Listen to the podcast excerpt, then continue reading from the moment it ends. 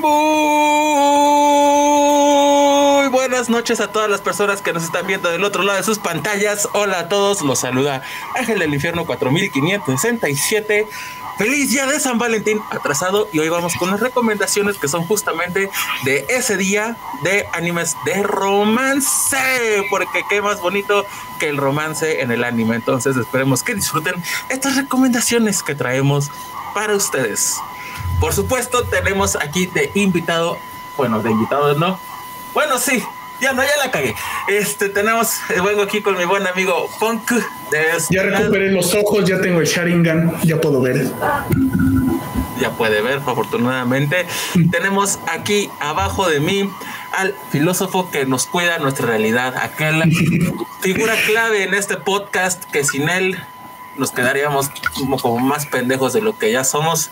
Tenemos al buen Rob aquí abajo. Un aplauso para el buen Rob. Hola, Rob. bien energizado, bien energizado. Eso es lo que me gusta. Y por primera vez en este podcast es para mí un honor, un privilegio decir que ya la aquí Punk ya la subió. Tenemos como invitada a mi hermosa, adorada, divina y encantadora novia, que sí existe, les dije que sí existía. ya casi. Steffi, aquí está, con todos ustedes. Sí existe. Hola. Gracias. Amor, no hay nada más bonito. Sí. Pero, sí, realmente se va a alargar chance un poquito porque todo el mundo traemos un chingo de recomendaciones, excepto Angelus porque no tiene alma. Me vengo a enterar que no tiene OTP, el hijo de su no sé qué. Neta, no sé qué pasó con él, dónde fallamos en tu crianza. Pero sí, hoy vamos a hacer puras recomendaciones de anime romántico, de manga romántico.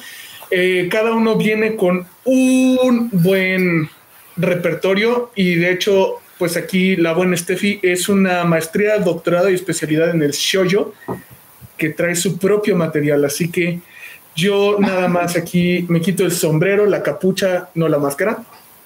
Y te dejo, Steffi, que tú le des inicio cuando tú quieras y como tú quieras. Oh, oh vaya. impresión. Sin presión, nada más impresioname. ah, pues dale. Tú con calmita, porque, pues, como tú tienes tu propia información, tú date gusto, ve recomendando, y ahí los vamos platicando, y ya de ahí nos tocará a nosotros. Las damas primero, naturalmente. ok, no estaba lista para iniciar tan rápido. sí, pues no sé, Ángelos, baile, hazle, haz algo, y entretenlos en lo que Steffi prepara. Pues muy buenas noches a todas las personas que nos están viendo del otro lado de sus pantallas. Los saluda Ángel del Infierno 4567 aquí con mi buena.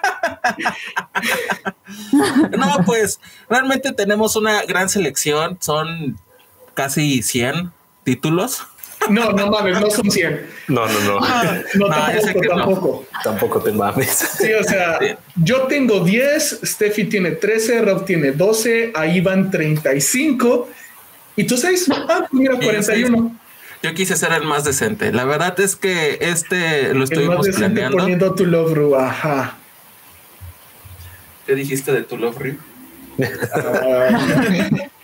perdón, perdón, baje, ese cuchillo, baje ese cuchillo, compa. ¿Qué dijiste de, de tu Love Ryu? Ah, espera, no se ve bien. Ahí está.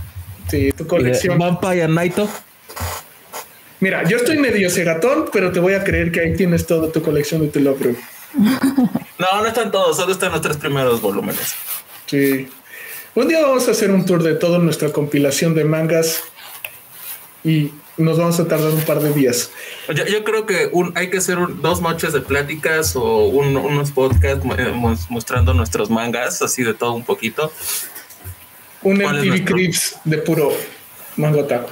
¿Cuál es nuestro más viejo? Hay que mostrar el Salón Sagrado de los Vírgenes. a mí se me está acabando el espacio en mi casa. Neta, ya tengo que comprarme un edificio exprofeso para guardarlo. Sí, ya sé. Eh, bueno, Steph, tú dices, ¿estás lista? Eh, sí, creo que ya estoy compartiendo pantalla. No sé si puedan verla.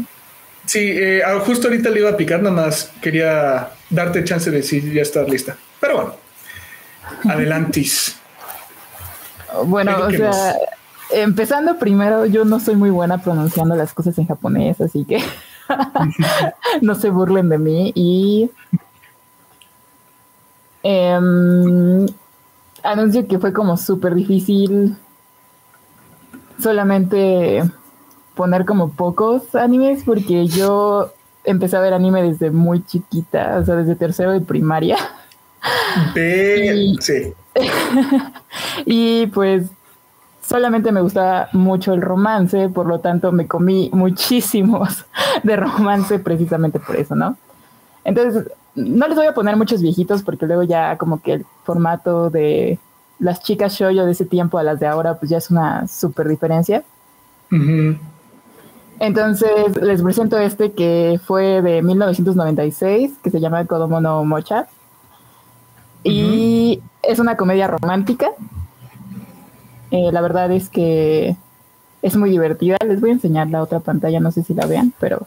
La otra no se ve, eso sí te fallo. Solo se ve una. Ah, perfecto. No, es que está bien, porque son mis notas. Entonces, claro. bueno, eh, la protagonista se llama Sana Kuro- Kurata. Es una niña de 11 años, entonces estamos hablando de una comedia romántica pues un poco infantil. sí. Eh, ella es eh, perfectamente normal, a excepción de que es súper hiperactiva, demasiado inquieta, es famosa, es, a- es una actriz, eh, trabaja en el mundo del espectáculo y su madre es una excéntrica que pasea por su casa con un mini auto de juguete y una ardilla que vive en su cabeza. ok. De hecho, si ven en la imagen, el- está la ardillita en su barquito arriba de su cabello. Estos son como muy del estilo, no sé si llegaron a ver en la televisión de Shugo Chara, ¿se llamaba? Shugo Chara. Eh, Sé de su existencia Down nada más. Power. Ah, sí, sí, sí, ese sí. Más o menos por ahí la onda, lo único es que Meow Power era un poco más dramático, este es más de comedia. Y obviamente habla más que del romance entre ellos dos, es cómo crecen como personitas, porque pues están chiquitos y se dan cuenta tienen 11 años. Entonces, Bueno, eso no detuvo a Sakura Card Captors, pero perdón. Sí. sí, sí, o sea, no es magia, pero o sea, hay animalitos que hablan y hay como intervención de pantalla, hay comentarios, hay chistes, hay como cuando congelan la pantalla y hablan hasta tu, tu persona. Ujú. Y lo que más me gustó de este anime realmente fue el, el problema familiar que presenta la protagonista y cómo lo abordan. Más allá del romance, porque ese es el típico que se están peleando y luego se aman y ese tipo de, de romance. Y obviamente como es de niños, pues es besito y manita y eso es lo que lo máximo que van a ver aquí. Oh, Obviamente no se terminó. El Ah. anime eh, no se concluyó porque el manga es muchísimo más sencillo. No sé si conozcan el de Mermaid Boy, que fue una serie de televisión larguísima Sí, que hicieron, sí, sí. o sea, pero enorme. El manga es muy chiquito. Eh, igual aquí pasó con Kodomo no Mocha, iban a hacerlo como muy grande, pero luego lo interrumpieron. El manga continuó y se concluyó y es muy pequeño, también se los recomiendo, es muy bonito. Tanto su manga como el anime, es muy gracioso. Y pues no sé si tenía que empezar como con definiciones y eso, pero No, no, no, no, tú date. Tú date. Ahora sí que como son recomendaciones, tú danos lo que te gusta y por qué deberíamos de verlo y así. Oh, por qué ok, ok. estos incultos del shoujo Ajá, porfa, ajá. Bueno, algo que me sorprendió es de que no se repitiera ninguno de los que yo he visto más que los que son populares. Porque digo, tal vez es porque es la diferencia de edad o porque me gustaban desde que estaba muy chiquita, no lo sé, pero bueno, el punto es este. Nada más recordando un poco el shoujo es pues comedia romántica y drama en su mayoría y está especi- especialmente al público femenino adolescente. Por eso normalmente es protagonizado por una chica, ya que es como de niña joven, creo que se dice. Y bueno, este fue como mi primera recomendación en la que quería avanzar porque este anime me enseñó lo que era enfrentar problemas de adultos cuando eres muy pequeño para entenderlo y cómo lo aborda un niño y desde su entendimiento, ¿no? Y algo que parece muy simple a, a lo que sería el ojo adulto, para un niño se puede volver una complicación muy, muy, muy fuerte. Entonces, este anime sí es como de crecimiento, o sea, más allá del romance es la comedia y el crecimiento familiar que hay aquí con la protagonista. Entonces les recomiendo que lo vean en algún momento de sus vidas. más cuando están como tristes y aguitados, que es como la parte que te hace reír. Eh, ¿Es tóxico? ¿Se pone tóxico? Em, o sea, son niños de 11 años que termina con cumplen 13, o sea, que están entrando por la pubertad, la adolescencia. Oh. Entonces, la verdad es que en un momento eh, Kodomo, o sea, bueno, la niñita que es Kana, sana, eh, sí tiene un problema psicológico por, por precisamente por el problema familiar que afronta y tiene una división de personalidad. Échale ah, casual, casual. Échale ganas. Es, es una niña que sonríe mucho y todo. Bueno, llega un momento en el que no puede sonreír, literalmente se le congela su expresión facial y ella cree que está sonriendo, pero cuando está en el espejo no, no tiene ninguna, ningún tipo de expresión. Ok. Esa es como una parte de las partes climáticas, porque es cuando oh. ya eh, afronta su mayor problema y esa es una de las consecuencias que tiene. Oh, perverso. Saludos ¿Qué más nos puedes recomendar? Ah, sí, saludos a Alexis López, a la buena de Lilith, que ahora le toca ser público. ¿A quién más? Saludos, saludos a Gabriel, que nos están hablando también desde, desde YouTube. Saludos a Alexis López, a, Lilith, a Ramón, a, Ramón, a Pedro, al Ramón, a nuestro pequeño Pedro. A Ramón. Sí, no, ven, te va a gustar, te van a gustar. Perdón, Steffi, te interrumpimos. Adelante. Ah, no se preocupen, ustedes adelante. Ah, este que se llama Hona Yoridango, no sé si lo conozcan, es de Voice Over Flowers. Hay un drama, de hecho, que se, apenas lo subieron a Netflix. Bueno, no apenas, pero ya, ya tiene un drama. Sí, entonces, bueno, yo leí primero el, el, manga, luego vi el anime. Obviamente el anime también no se concluyó. Pero llegó, llegó una parte muy buena del manga. Entonces, eh, está bastante bien. Pero el manga sí es de, sí tiene muchísimo crecimiento de todos los personajes, no solamente de la protagonista. Y lo que más me gusta es como la parte de cómo evoluciona la pareja de ellos dos. Mm. ¿Cuál es el prota? El que le está cargando, supongo, ¿no? Sí. Claro. Sí, y obviamente... ¿Es harem o, nada más tiene pinta de harem? Tiene pinta, pero realmente solamente dos chicos son los que le interesan a ella y los otros dos chicos están como relacionados con sus amigas o su hermana. Ah, ah ok, ok, ok. Entonces fue uno de los, o sea, primeritos que vi hace bastante tiempo, entonces... Pero es uno que yo sí recomiendo ver porque tiene algunas cosas de confrontamiento entre clases Oh. Porque habla de una escuela, o sea, eh, la chica que se llama Makino Tsukushi es una joven de 15 años y es de clase trabajadora, luchadora, mm. Que se ve obligada a afrontar pues muchos tipos de obstáculos y sentimientos porque los padres de Makino son pues pobres. Mm. Pero ellos están muy emocionados de meterla a la escuela más elitista que existe. Mm. y por lo tanto, obviamente, todos los que estudian ahí son hijos de familias adineradas pero millonarias. Eh, políticos y todo eso.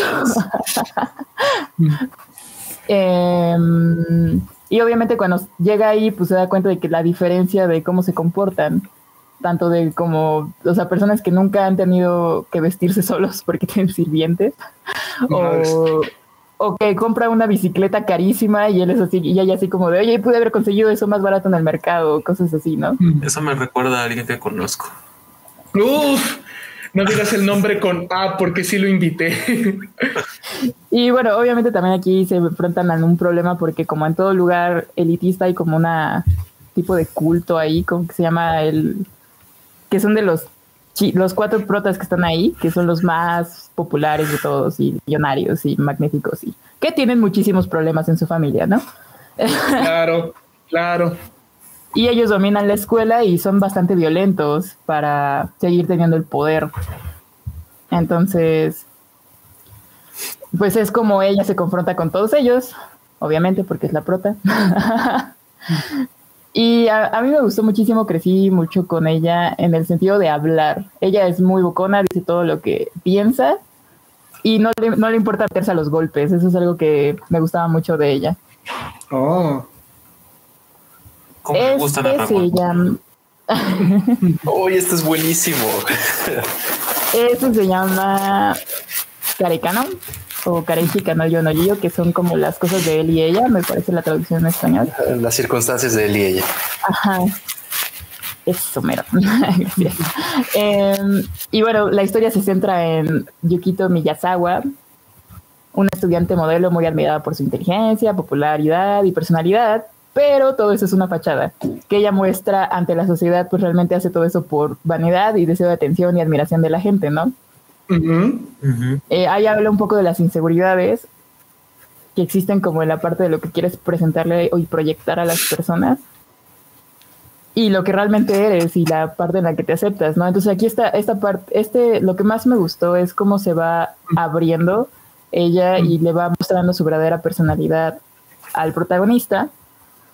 Y el protagonista que aparentemente pareciera más sencillo porque no hace como tanto intento por ocultar su verdadera personalidad, él sí tiene como un poco de complejo más psicológico por muchos problemas en su familia y también el misterio de cómo se va desenvolviendo él junto con ella es como la parte que más me llamó de este anime. O sea, además de que el anime es como una técnica mixta, a muchas personas no les gustó por eso, porque tiene mm, animaciones a mano y algunas, por ejemplo, son como fotografías o puppets encima de videos. Eh, tienen recortes extraños para su época porque era muy experimental. Entonces, en la cuestión de arte, sí se la voló bastante y por eso como que causó algún... Ah, bueno, en, en, el tiempo en el que lo estuve viendo lo, rechazaban bastante. No, de hecho, ni siquiera lo querían traer porque... Ni siquiera España, me parece, porque les parecía como muy extraño. A mí se me hizo una técnica muy padre y la forma de narrar hace que te adentres mucho hacia la mente de los personajes. Entonces es como muy interno. Eso es algo que a mí me gusta bastante. Solo algo tengo que decir. Güey, esto es Kaguya-sama como 20 años de, antes de Kaguya-sama. No, 10 años. Más o menos. Tendrías que verlo. sí, sí, sí, sí, sí, sí, pero, pero ahora sí que Kaguya-sama lleva por el capítulo ciento y madres Ok, no, no, no, ya, ya me convencieron, vendido, yo lo compro, sí lo voy a ver. No, es, ese yo lo vi con, con Steffi y sí está muy bueno. De hecho, me dio mucha risa y el perrito fue lo mejor. Y aquí, Steffi, perdón, si, me, si, me, permites, aquí un pequeño chismecito del anime. Ah, chismecito. Es de Gainax. Ah, no más. Bueno, es de Gainax. Y el pedo de este anime, justamente también con lo que dice Steffi, que es que luego salían recortes o luego salían así como los sketches o el draft, es porque en el momento en que Gainax estaba teniendo pedos con dinero muy fuertes. Entonces también se dice que realmente la razón de esa esa decisión de haber hecho esas cosas es porque no a veces no tenían dinero para Parece que ni para pintarlo. Yo te voy a poner un, un contraargumento a eso porque lo mismo se dice de Evangelio, pero no hay no hay pruebas concretas ni de este ni del otro. Yo creo más bien que al menos en, Carecano eh, este tipo de ah, de decisiones sí tienen más que ver con un asunto artístico más que con un asunto de lo que se podía eh, eh, hacer con la cuestión del dinero, ¿no? Yo lo veo así más bien porque creo que también estos mismos elementos artísticos apoyan mucho a los elementos narrativos, cosa ah, que no pasa, por ejemplo, en Evangelio, ¿no? Que, que las cosas no hay como una sinergia entre los elementos eh, visuales y los elementos narrativos a veces, y por eso también sale el rumor este de, ah, se quedaron sin dinero y por eso el, final, la escena del elevador que dura un minuto y no se dice nada. ¿no? No, de hecho estoy completamente de acuerdo. Mm. Estoy completamente de acuerdo contigo, ¿no? O sea, eso fue el chismecito que leí. Que sea de verdad, que no sea de verdad, este, no sé, pero eh, algo que sí es verdad es que, bueno, realmente en ese momento Gainax sí estaba teniendo problemas. Sí, sí, estaba teniendo problemas, pero no a, un nivel en el cual tuvieran ah, que hacer este tipo de cosas nada más por, ah, ya nos quedamos sin dinero, ¿no? Ah, no, Lili dice que se parece más a Kaicho a Maid Sama y Pedro, si tú no me respetas a Kaguya Sama nos vamos a agarrar a vergazos. Eh, este, si tienes a Kaicho o a Maid Sama, ¿verdad? Sí. Perverso, entonces callamos de ese hasta que vengan. Sí, continuemos porque la lista es muy larga. Sí, no, la lista es larga. Yo me voy a emputizar, pero bueno. Híjole, este... Sí, pero no, no no sé, los protagonistas son un poquito menos tercos que, por ejemplo, con Kaicho Uematsu. Ellos son muy tercos y como más modernones, también por eso es como la cosa, pero bueno. Eh, este, por ejemplo, es un anime de Zero no Tsukakaima, que es el familiar de Zero, algo así se llamaba en español. Y la verdad es uno de los animes que no son como los tipos que yo veo, porque tienen eh, pues acción, aventura, harem, comedia, echi, eh, pero Mi tiene mole. ¿Vale? Mi mero mole. y también es considerado Isekai, ¿no? Porque sucede de un personaje que se mueve hacia otro mundo que no es el suyo. Y. Pero lo que más. O sea, esto literal fue por la comedia. Me quedé por la comedia porque no sé si conozcan también, lo agregué aquí a Toradores justamente después de este, pero me gusta mucho ese personajito, ese tipo de protagonista. Me desesperan, pero me gustan bastante, me hacen reír mucho. y este, por ejemplo, tiene magia, eso es algo que también me gusta mucho. Y algo que como que hizo que me quedara, además de la magia, fue de el desarrollo de los de, de ella, ella sí crece como personita, porque era como... Persona. Sí, era la sundere clásica de donde yo me quedé. Sí, sí, de hecho, bueno, a ver, déjenme leerles nada más rápido esto. Eh, es un mundo donde existe la magia y existe como cierta desigualdad social entre la gente que puede ver magia y la que no. Ella, su nombre es completo es Luis, Lois Francis Blanc de la Valiero, algo así, súper, que yo no sé leer. Eh, porque es como de la realeza. Creo que sí, o sea, son japoneses tratando de decir nombres ingleses también. también, eh, bueno, ella también es eh, considerada, no, ¿cómo se dice? La, la llaman Luis Lois Lacero, debido a que no es capaz de realizar algún hechizo sin que haya una explosión. Entonces, em, cuando ella hace su eh, ritual para llamar a un familiar, que es lo que hacen todos los magos, que será la criatura que los acompañará y estará a su servicio durante el resto de su vida. Eh, ella convoca a un humano de la Tierra, que es japonés, que es el, el otro protagonista, que es Saito, lo que causa como un gran alboroto porque nunca se había visto que alguien convocara a un plebeyo, como ellos le dicen, que es una persona sin dominio de magia, y pues lo sorprende a todos, ¿no? Aquí tenemos frente a ustedes un Seinen. ¿Es un Seinen? ¿No es un shoyo? O sea, es pues, o sea, es un shoyo, pero aquí tenemos justamente de estos de llegó un humano a un mundo de fantasía. Estos que ah. gustan a Ramón eh, no, eso es un Isekai, no mames. Dice un Isekai, perdón. Eh, Seinen es adulto, ese es otro tipo de, de demográfico, ¿no? perdón, perdón, perdón, El amor, el amor la pendeja, el amor la pendeja. bueno, ese es como uno de los que tiene varios. De hecho, no estoy. Nada más me quedé en el primero porque lo terminé y sí está muy, muy bueno. Entonces, pero creo que existen otras, eh, tiene varias temporadas y tiene diferentes nombres o son como ovas, no, no estoy muy segura de eso, la verdad no se los investigué porque sabía que no íbamos a hacer como muchos detalles. sí. Entonces me pasó el oh, clásico, hermoso, o sea, esto no podía faltar. Saluden al puto amo. Saluden, por favor, a Toradora. Saludos. Si no les gustó Toradora, tienen problemas. Tienen, Están mal. Como ya dijimos cuando hablamos de Crunchyroll Awards, están objetivamente mal. bueno, yo no sé si la conozcan, pero se las narro tantito. Es la historia. No, platícame, por favor, suena Por favor, por favor. entre Ryuji y Taiga, que estos dos personajes, por destino o casualidad, se encuentran en el, instituto creando lazos de amistad. Ryuji es un estudiante de segundo año que vive con su mamá, quien trabaja en un restaurante nocturno y que es la típica mamá súper joven, que se ve súper joven. Ah, y él, por ejemplo, es un amante de la limpieza, así como al modo desquiciado, que sí tiene que limpiar cada rincón. Y, por ejemplo, su contraparte, que es una niña muy solitaria.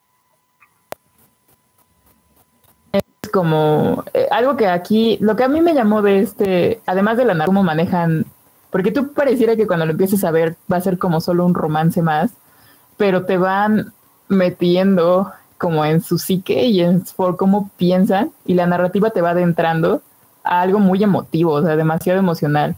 Te hace que tengas el nudo en la garganta. O sea, yo no lloro nunca de los animes, este no fue la excepción, o sea, no lloré, pero...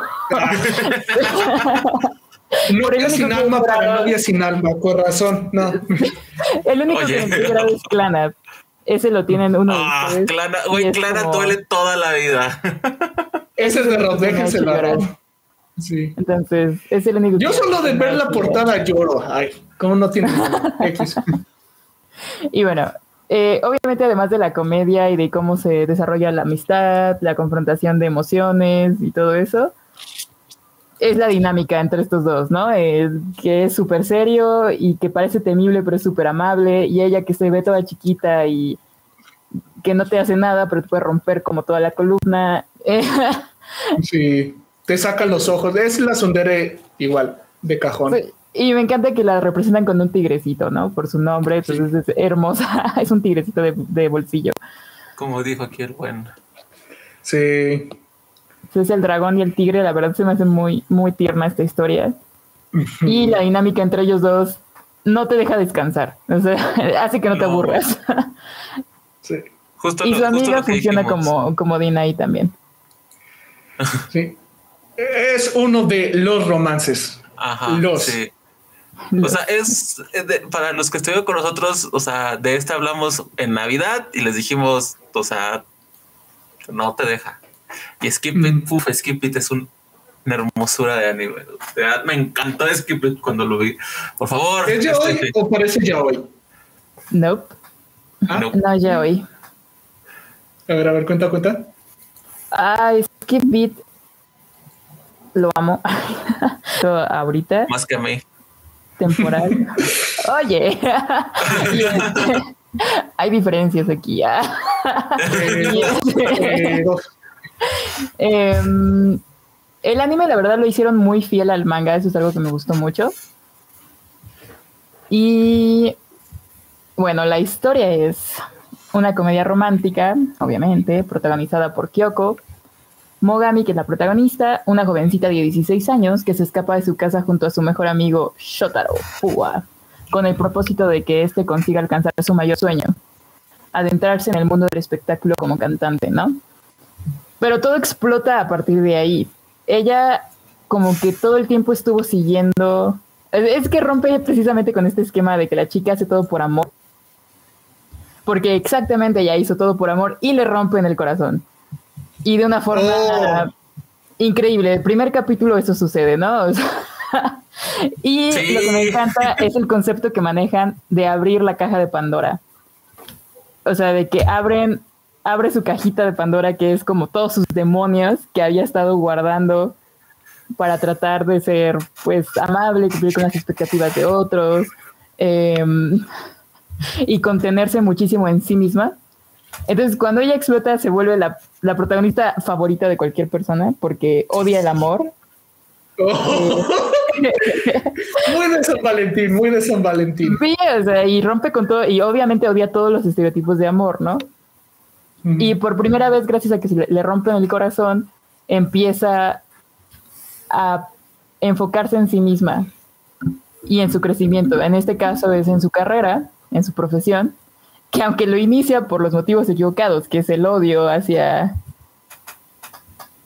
este personaje, así, que va a estar muy presente todo el tiempo. Tiene un poquito como de magia por ahí, como, bueno, más que magia, como paranormal. Mm.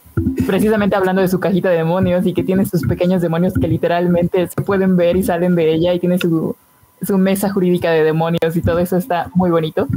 O sea, además de que es muy gracioso, eh, me gusta muchísimo cómo rompieron con el típico que inicia la historia, el romance perfecto, lo que ella pensaba que era un romance perfecto y se rompe con todas esas, pues las expectativas, ¿verdad? Y la realidad muy diferente. Pero finalmente ponen en primer lugar lo que es la amistad, eh, la realización como persona y superar, obviamente, traumas, ¿no? Que vienen más allá. Sí, y que vienen de atrás, ¿no? Porque también eso es lo que me gusta mucho del manga, desarrolla muchísimo lo que pasa detrás de sus cabezas, detrás de cada, de cada uno de ellos, de cada individuo, a pesar de, o sea, muy aparte del romance. Además, hace como sus papeles de actuación muy de cerca, entonces como que crea sus personajitos y se conecta con ellos y crece. Cada vez que hace un nuevo personaje, ella crece de algún modo. Entonces, eso también es muy divertido. Y se me hace como... El arte, o sea, si pueden ver sus primeros capítulos, es de esos que mejoran. Que tú ves el primer capítulo del manga y dices, ay, está como un poquito rústico, y cuando lo vuelves a ver dices, wow. sí, o sea, yo por eso pregunté si era un ya. De ver la cara, yo pensé que era hombre. Ah, Kyoko, sí, pero no. Ni tampoco hay como, como en Oran High School, que sí es como, uy. Uh, es, ser, es Ova hoy pero sin serlo. Pero bueno, es que no, sí es como más hacia la actuación, hacia el típico esquema shoyo, pero lo rompió con varias cosas paranormales y de demonios y un poquito de magia y cómo funciona todo a través del odio. También me gusta mucho esa relación del amor-odio. Obviamente, después de ese conocí a Kimi y todo qué. O sea, su oh. manga es hermosísimo. Lo oh. amo. Lo seguiré amando. y el anime lo hicieron, lo hicieron muy cercano al manga y aunque son dos productos totalmente diferentes, me refiero a la historia, la narrativa y la forma, la suavidad con la que narra, lo lograron transmitir en el anime y eso me, gustó muchísimo. Además de que, pues es súper dulce, porque sí. la trama se centra en Sawako, que le dicen Sadako de, de apodo. Sí, porque la confunden como una estudiante pues que es muy temida, dado que creen que tiene poderes super, sobrenaturales, ¿no? Porque tiene aquí su pelo largo, negro, em, es muy tímida, es de que... y todos creen que... La sonrisa rara. Y que de repente desaparece, entonces es como su apariencia fantasmagórica, y entonces todos le tienen miedo y se sobresaltan cada vez que la ven, o que la ven pasar, o lo, que sea, es que se alejan de ella. Ay. Eh, ¿Sigo allí o ya no? ¿Morí? Sí, no, estás, estás, estás, estás, Ok. Sí. Em, su, su mangaka es Shina Karujo. No sé si me corrijan a cómo se dice eso, pero. Eh, no, no, no te preocupes por eso. eh, ella inició su carrera en 1996 con su manga Analog Apathy y alcanzó un gran reconocimiento gracias a esta serie que es la de Kimi ni Todoke y tuvo creo que un, una, una mención o, ganó algo en los Kodansha Manga Awards del 2018, del 2008, perdón. Mm. Entonces, además de que su arte es muy bonito y lo pintan y algo que va a notar conmigo es de que lo veo porque gráficamente tiene que gustarme ya sea porque es extraño o porque tiene algo experimental por ahí, porque pues tengo un ojo un poco de diseñador y obviamente eso es lo que más me atrapa de, esta cultura. De hecho, por mi, carrera la elegí por esto, entonces... Es un poco así. Entonces, eh, bueno, y Sadako es como una niña súper linda, tierna, amable, con muchas posibilidades de ser una amiga incondicional y noble. Mientras que el protagonista es este, un poco más social, tiene más, mayores habilidades. Eh, no voy a decir que se parece a ningún otro anime porque hace, ahorita está muy popular el de Komi, que habla de trastornos de ansiedad. tiene aires, ajá. Ajá, y tiene, tiene un poco de lo que es la inseguridad y la mala comunicación cuando no se tiene como que esa, esa habilidad, ¿no? Y es como este conjunto de los dos personajes, el que sí puede tener esa habilidad y el que y la que no la tiene, ¿no? Entonces, y el romance obviamente que entre ellos nace súper dulce porque es muy natural y algo que marcó la diferencia de los otros que yo había visto es que el protagonista marca su ritmo, no se deja influenciar por lo que le piden o lo dicen las demás personas, sino que es muy auténtico con sus sentimientos, muchos lo llamaban terco, Sadako también es bastante terca, aunque no lo parece en un inicio. Em, entonces se me hace una dinámica muy dulce. Entonces este es como, como cuando no quieres tanto drama. Sí, también, sí, no, este luego... es of Life. Sí. Sin, sin, pedos. Sí, no quieres, no quieres como tanto drama, porque lo que es Skip Beat, que fue el que les enseñé antes, es drama, dramón, todo el tiempo. Eh, con esto me voy a Kaicho Sama obviamente. no podía faltar en mi listita porque. Sí. Mm, además de que la protagonista. Tóxico. Sí, sí.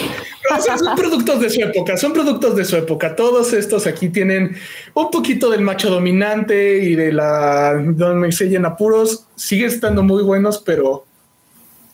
Bueno, algo que me gustó de este específicamente de Kaicho es en el manga crece muchísimo la protagonista y el protagonista. O sea, sí tienen estos tintes de, pues creo que es un esquema o un estereotipo que consideran ahí atractivo, pero específicamente ella crece muchísimo más allá de lo que es la típica chica en apuros.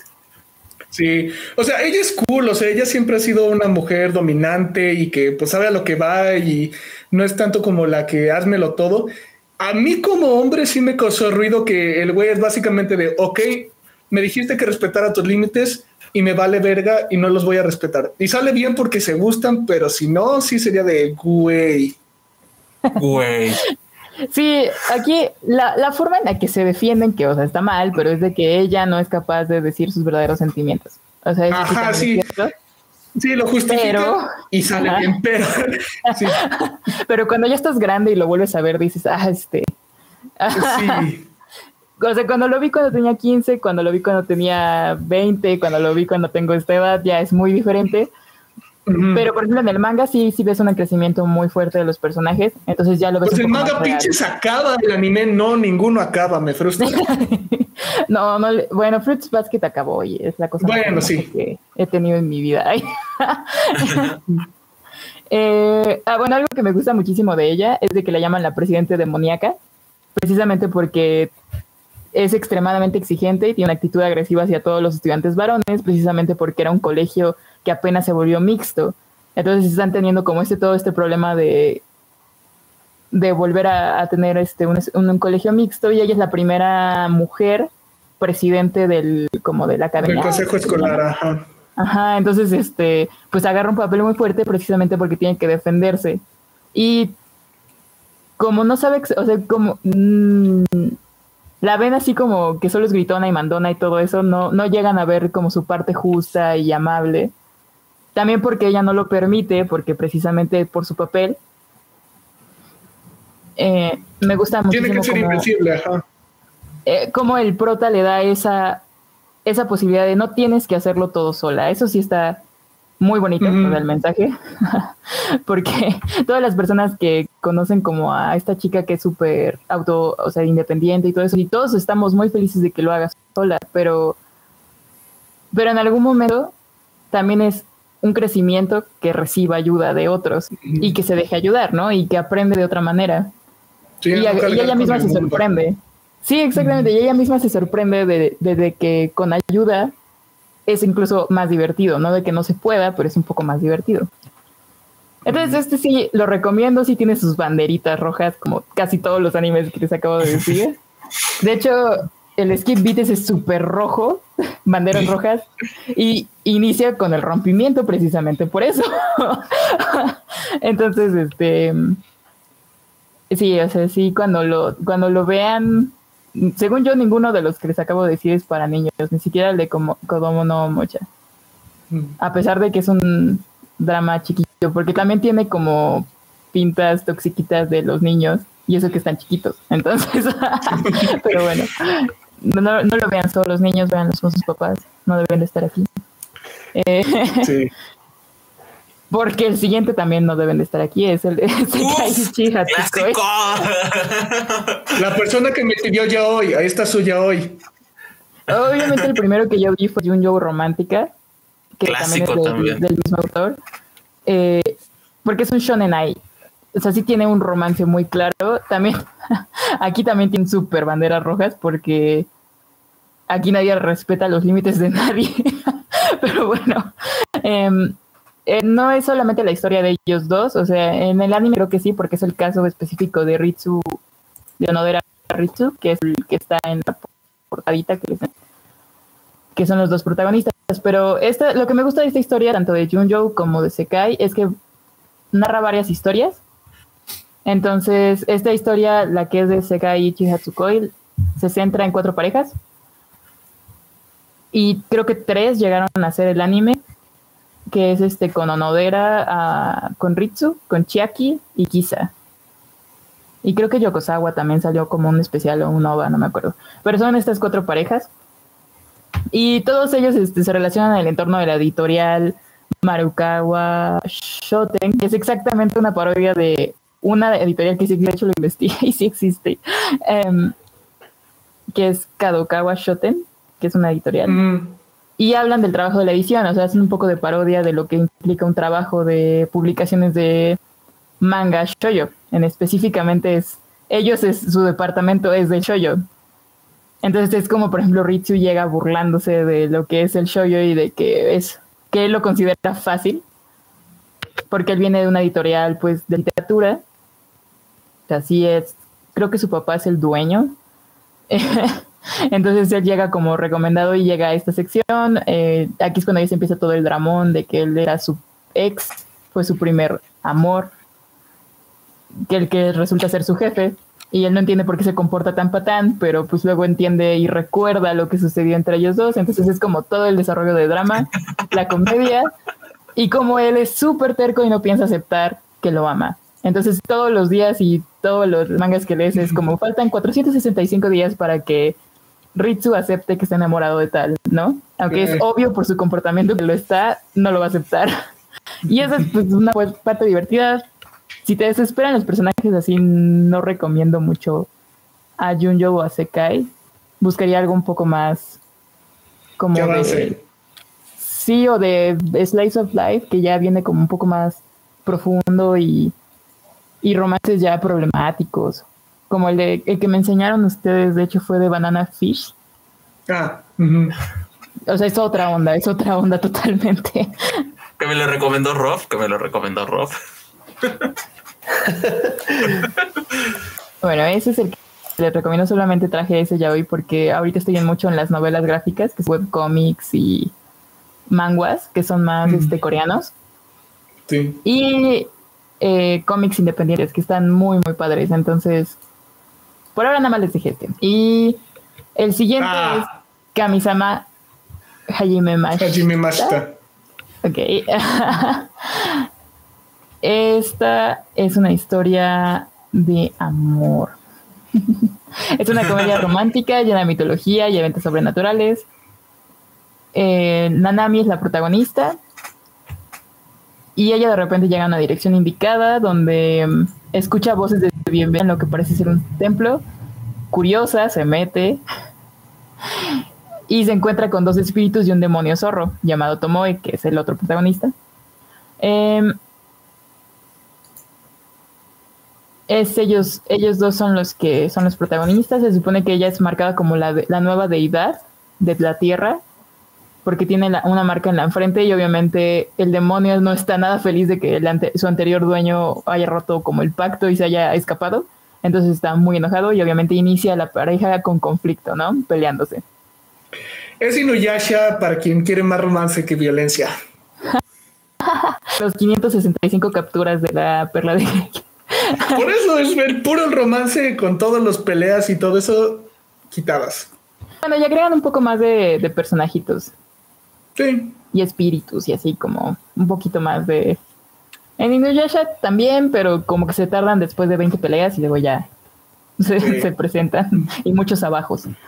Entonces, bueno, algo que este, el toque es de la personalidad de Tomoe, porque él está como un gatito huraño cuando llegan y conforme la va conociendo, eh, y él va narrando como su voz en off de lo que va pensando y cómo va cambiando su punto de vista porque obviamente es un demonio así que es muy, muy antiguo, ha vivido muchas cosas tristes y no tristes, entonces, pues obviamente no le gusta mucho al parecer los humanos.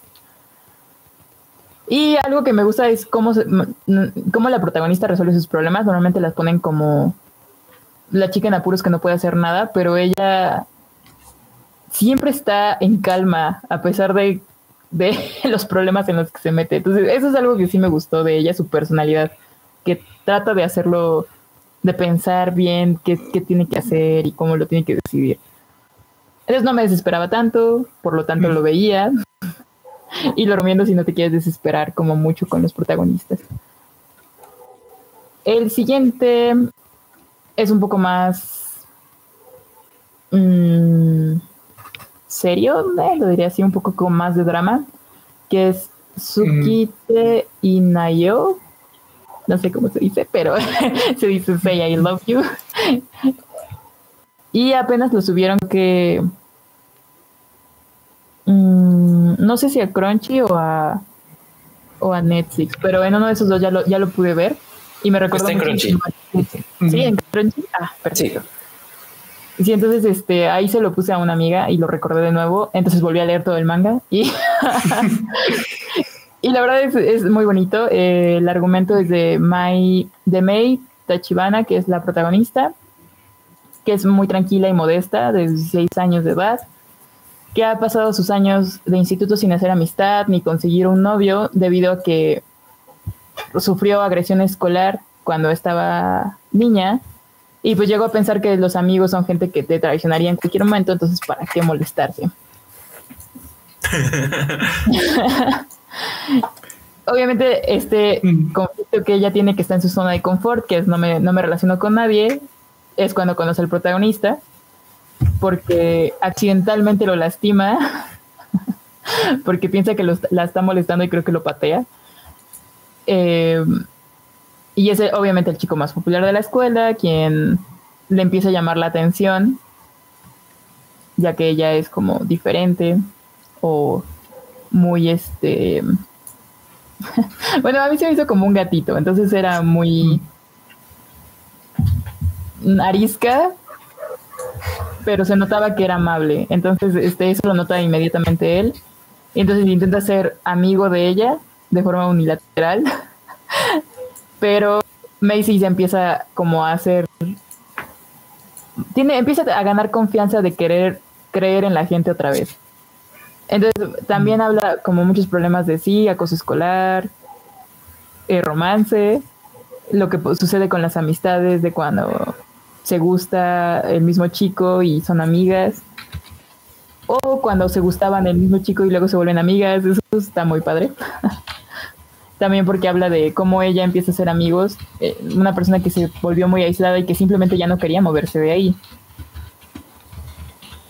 Entonces, ese, aparte de que el anime lo hicieron con el arte muy padre, o sea, no sé si a muchos les guste, pero sí tiene muchos escenarios muy coquetones. Entonces, la estética es un poco diferente, es un poquito más eh, estilizado, como lo es Sakura Carcaptor, que están como un poquitito más alargados de lo normal pero se me hace un anime como O sea, si te gusta el romance, es, eh, es muy probable que te guste y aparte de que también si no te gusta con tanto drama. El manga sí tiene más drama y más como problemas pequeños del día a día en una pareja y cómo se van desarrollando. Pero el anime creo que también se interrumpió en cierto capítulo del manga y ahí creo que lo, lo hicieron el desenlace y ya no se continuó. El siguiente que tengo para ustedes es Soredomo Sekai wa Utsukushi. y es la mm, es la diosa de la lluvia y el rey del sol. Ese niñito que está atrás es el protagonista. Creo que tiene 13 años.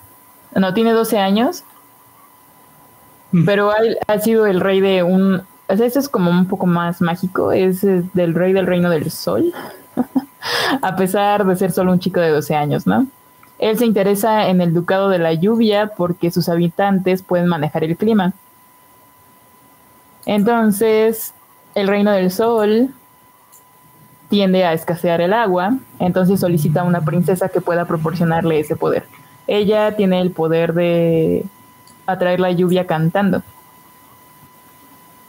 La protagonista se llama Nike y es la cuarta heredera al trono del Ducado de la Lluvia. Es muy divertido cómo termina siendo ella la candidata porque juega en piedra, papel de tijera y pierde con sus hermanas, entonces pues ella es la que tiene que ir.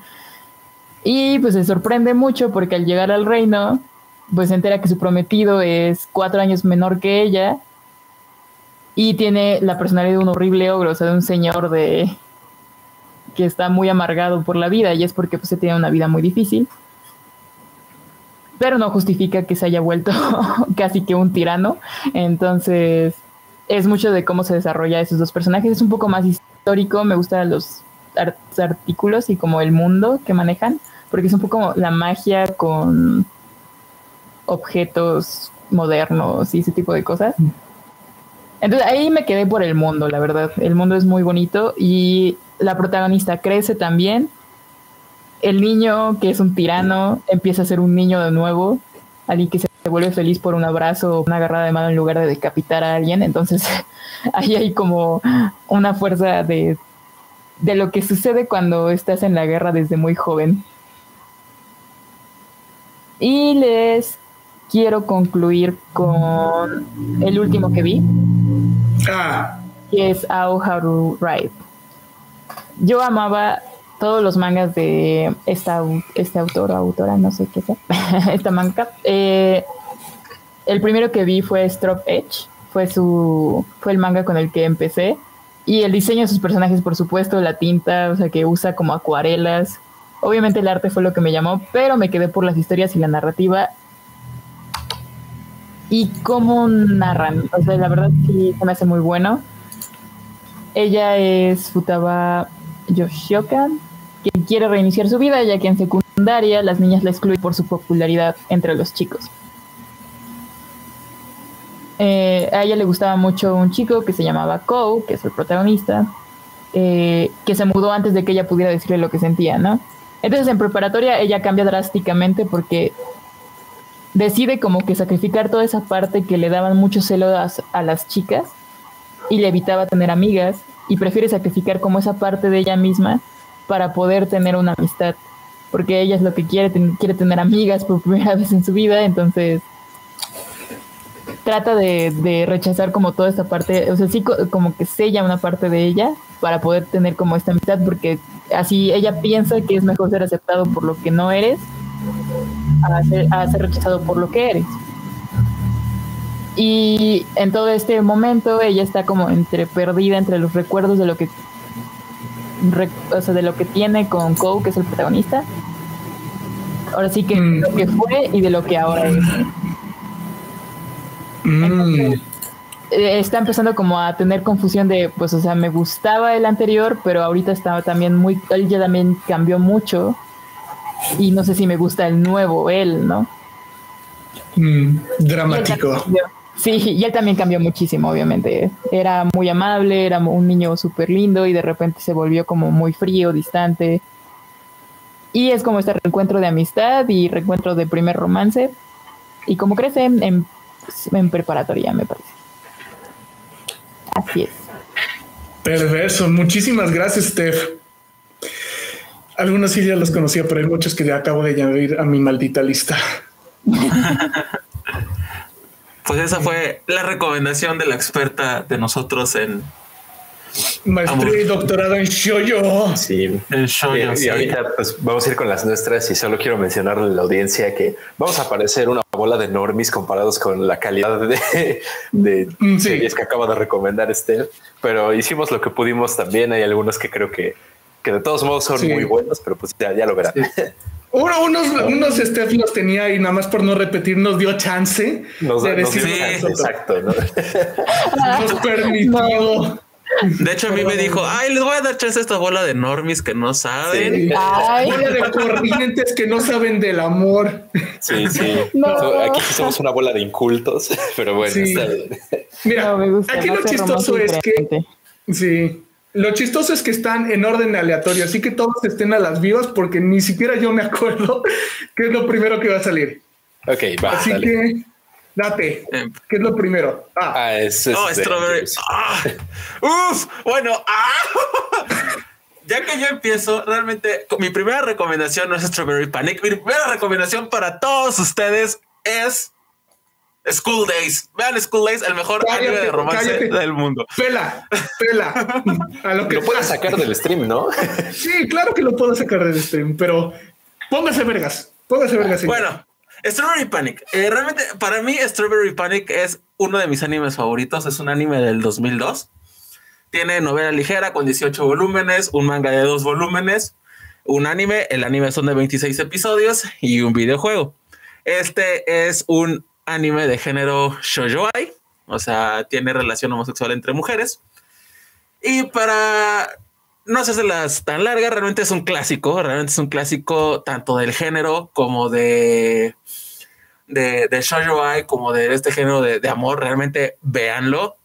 Tiene una historia que te atrapa desde el primer momento, un poquito, tal vez un poquito eh, normal, por así decirlo, pero mira, eh, la historia se centra en la vida de varias estudiantes que viven dentro de un mismo campus. Son tres escuelas, que es la St. Matters Girls Academy, la Speakers Girls eh, Institute y el Loomis Girls. Todas, todas están en el mismo campus, son diferentes escuelas y todas las chavas viven en un dormitorio que se llama Ichigosha, que literal tiene forma de...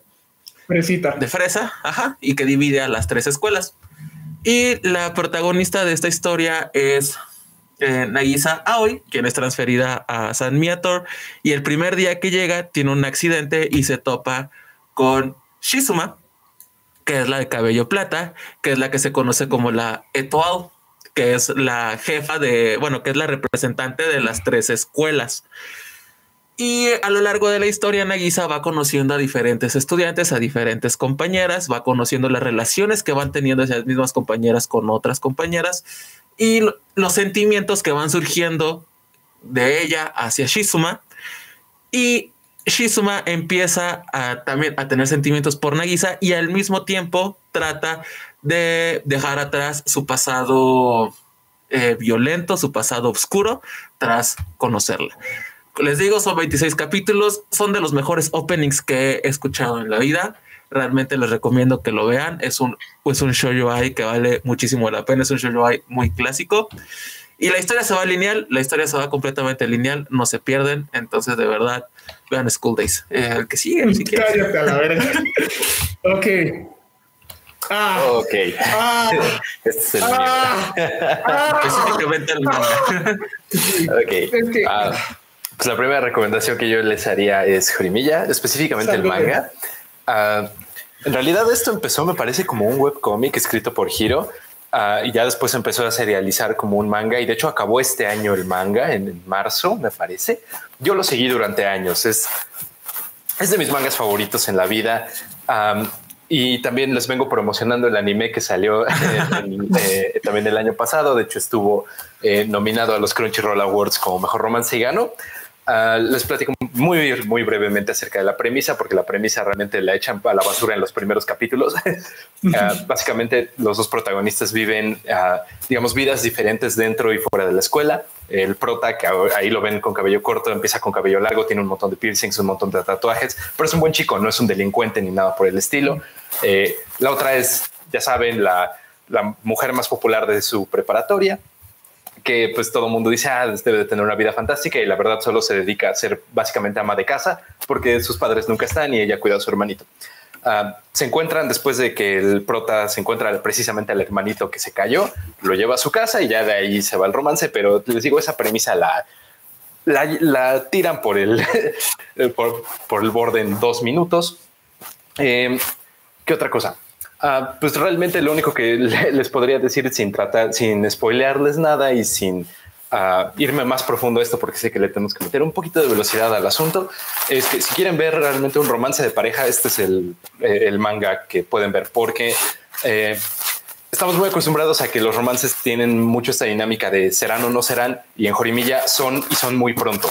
Eh, los primeros capítulos del manga, no creo, que es el capítulo 26 del manga o incluso antes ya empiezan a andar y la dinámica de pareja que traen eh, es muy divertida a veces, eh, a veces también tiene red flags ahí que dices, oh, está raro, pero al final de cuentas es muy Oye, a Jory le gusta que le peguen, pero es consensuado. Es consensuado, ajá, o sea. Sí, sí al güey no le gusta, hasta le dicen, por favor no me digas que te hable feo, me siento incómodo.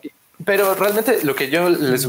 La razón por la cual recomiendo el manga más que el anime es porque el manga se enfocó un poquito en nada más mostrar como los puntos claves de la historia eh, pero el manga tiene un desarrollo y un crecimiento de personajes fantástico con los personajes secundarios. Eh, no tanto con Hori y con Miyamura, que son los protagonistas de, la historia, sino con la gente que está a su alrededor, ¿no? Tiene muchísimas cosas hermosas con todos los personajes secundarios y por eso yo recomiendo el manga. Eh, el anime también tiene sus cosas ahí que trataron de ponerle, pero no le llega a la calidad de, historia que, tiene el manga. Entonces está muy bueno. Solo eso es lo, que quiero decir. Síguele. A ver, creo que voy yo. Sigue. Wotakoi. voy de putazo. Wotakoi. Wotakoi es para nuestra edad. Literalmente es un anime sobre cómo es ser un godín otaku y tener que tener pareja. O sea, sí tiene una temporada de anime. Nunca están completos, así que mejor váyanse al manga, que ya va por 70 capítulos, ya va para el final, pero no acabado. Y básicamente tienes a una chava que es una fuyoshi, es decir, le encanta el yaoi, es una mujer podrida, es un otaku hecha y derecha pero lo tienen en Mega Closet. En su último trabajo, su exnovio se enteró y la mandó a la verga. Y, estúpido. Sí, no sabe lo que es la cultura. Pero ella tiene un befo de toda la vida que le dice, pues sabes qué, si tanto pedo, ten un novio taku, ¿qué tal si yo? ¿No has visto Gotaku Lilith X? No te voy a juzgar. Te recomiendo, edúcate. es muy pero es buenísimo. Por favor, léanlo y véanlo. Sí, véanlo, de verdad véanlo. Y léanlo, también es muy bueno. Ajá, también léanlo. Porque el anime va con los primeros capítulos, como todo. Pero lo que pasa aquí es que no solo la chava se cambia a otra empresa, empieza a trabajar con su amigo de la infancia, que no es como que estuvieran perdidos, o sea, se ven cada viernes a chelear y jugar videojuegos. Pero empiezan a andar, así que cambia la dinámica y además se encuentran con otra pareja, que es Kabakura, que igual Otaku de Closet, él es el, no jefe, pero es uno de los meros meros de la empresa, pero le encanta el manga Yuri y le tiene un chingo de pena que alguien sepa que es Otaku a esta edad. Y su novia desde la secundaria prepa, que es Koyanagi, que es una cosplayer que hace crossdressing, ella se viste de hombre. Así que no solo tienes una pareja, tienes dos parejas de otakus ya adultos, trabajadores con problemas de adultos que trabajan, o sea, son viles godines que al fin es como esta parte del romance, es esta parte de ser otaku y tratar de hacer romance, y de ser adulto, ser otaku y tratar de hacer romance. Eh, yo lo recomiendo muchísimo, o sea, no veo red flags a lo mucho, o sea, en todo caso el más frustrante es Hirotaka, que es el novio, porque el güey es gamer hasta el nivel de ser adicto, tanto que hasta la chava de repente dice, güey, ¿qué ama más a los videojuegos o a mí? Pero obviamente es a ella, la ama desde toda la vida. Así que vean Gotakoi. Adelante, ¿quién va? Ah, adelante. Oh, es un clásico de clásicos que tienen que ver. O sea, de verdad, tu Love es. O sea, es lo que ven. O sea, exactamente. O sea, mira, si quieres un anime lleno de fanservice, es tu Love Ryu es para ti, la verdad. O sea, al chile. O sea, sí, es un, es un anime, harem, echi, romance, tiene todo, güey. Además, tiene un chingo de, madres. Obviamente, ahorita me voy a enfocar solamente del anime del 2008, porque tiene un manga. Aquí está. 18 volúmenes. El anime tiene 26 episodios. Tiene una ova de 6 episodios. Esta la ova salió en el 2009. Luego tiene. Ponlo en pantalla, ya te puse grandote. Aquí está. Aquí está, To Love Ryu, un clásico. Y para mis amigos que les gusta, o sea, para mis amigos que les encanta el fanservice, To Love Ryu en el manga no está censurado. No lo voy a enseñar aquí, obviamente. No, no lo haga, compadre. En el anime está censurado.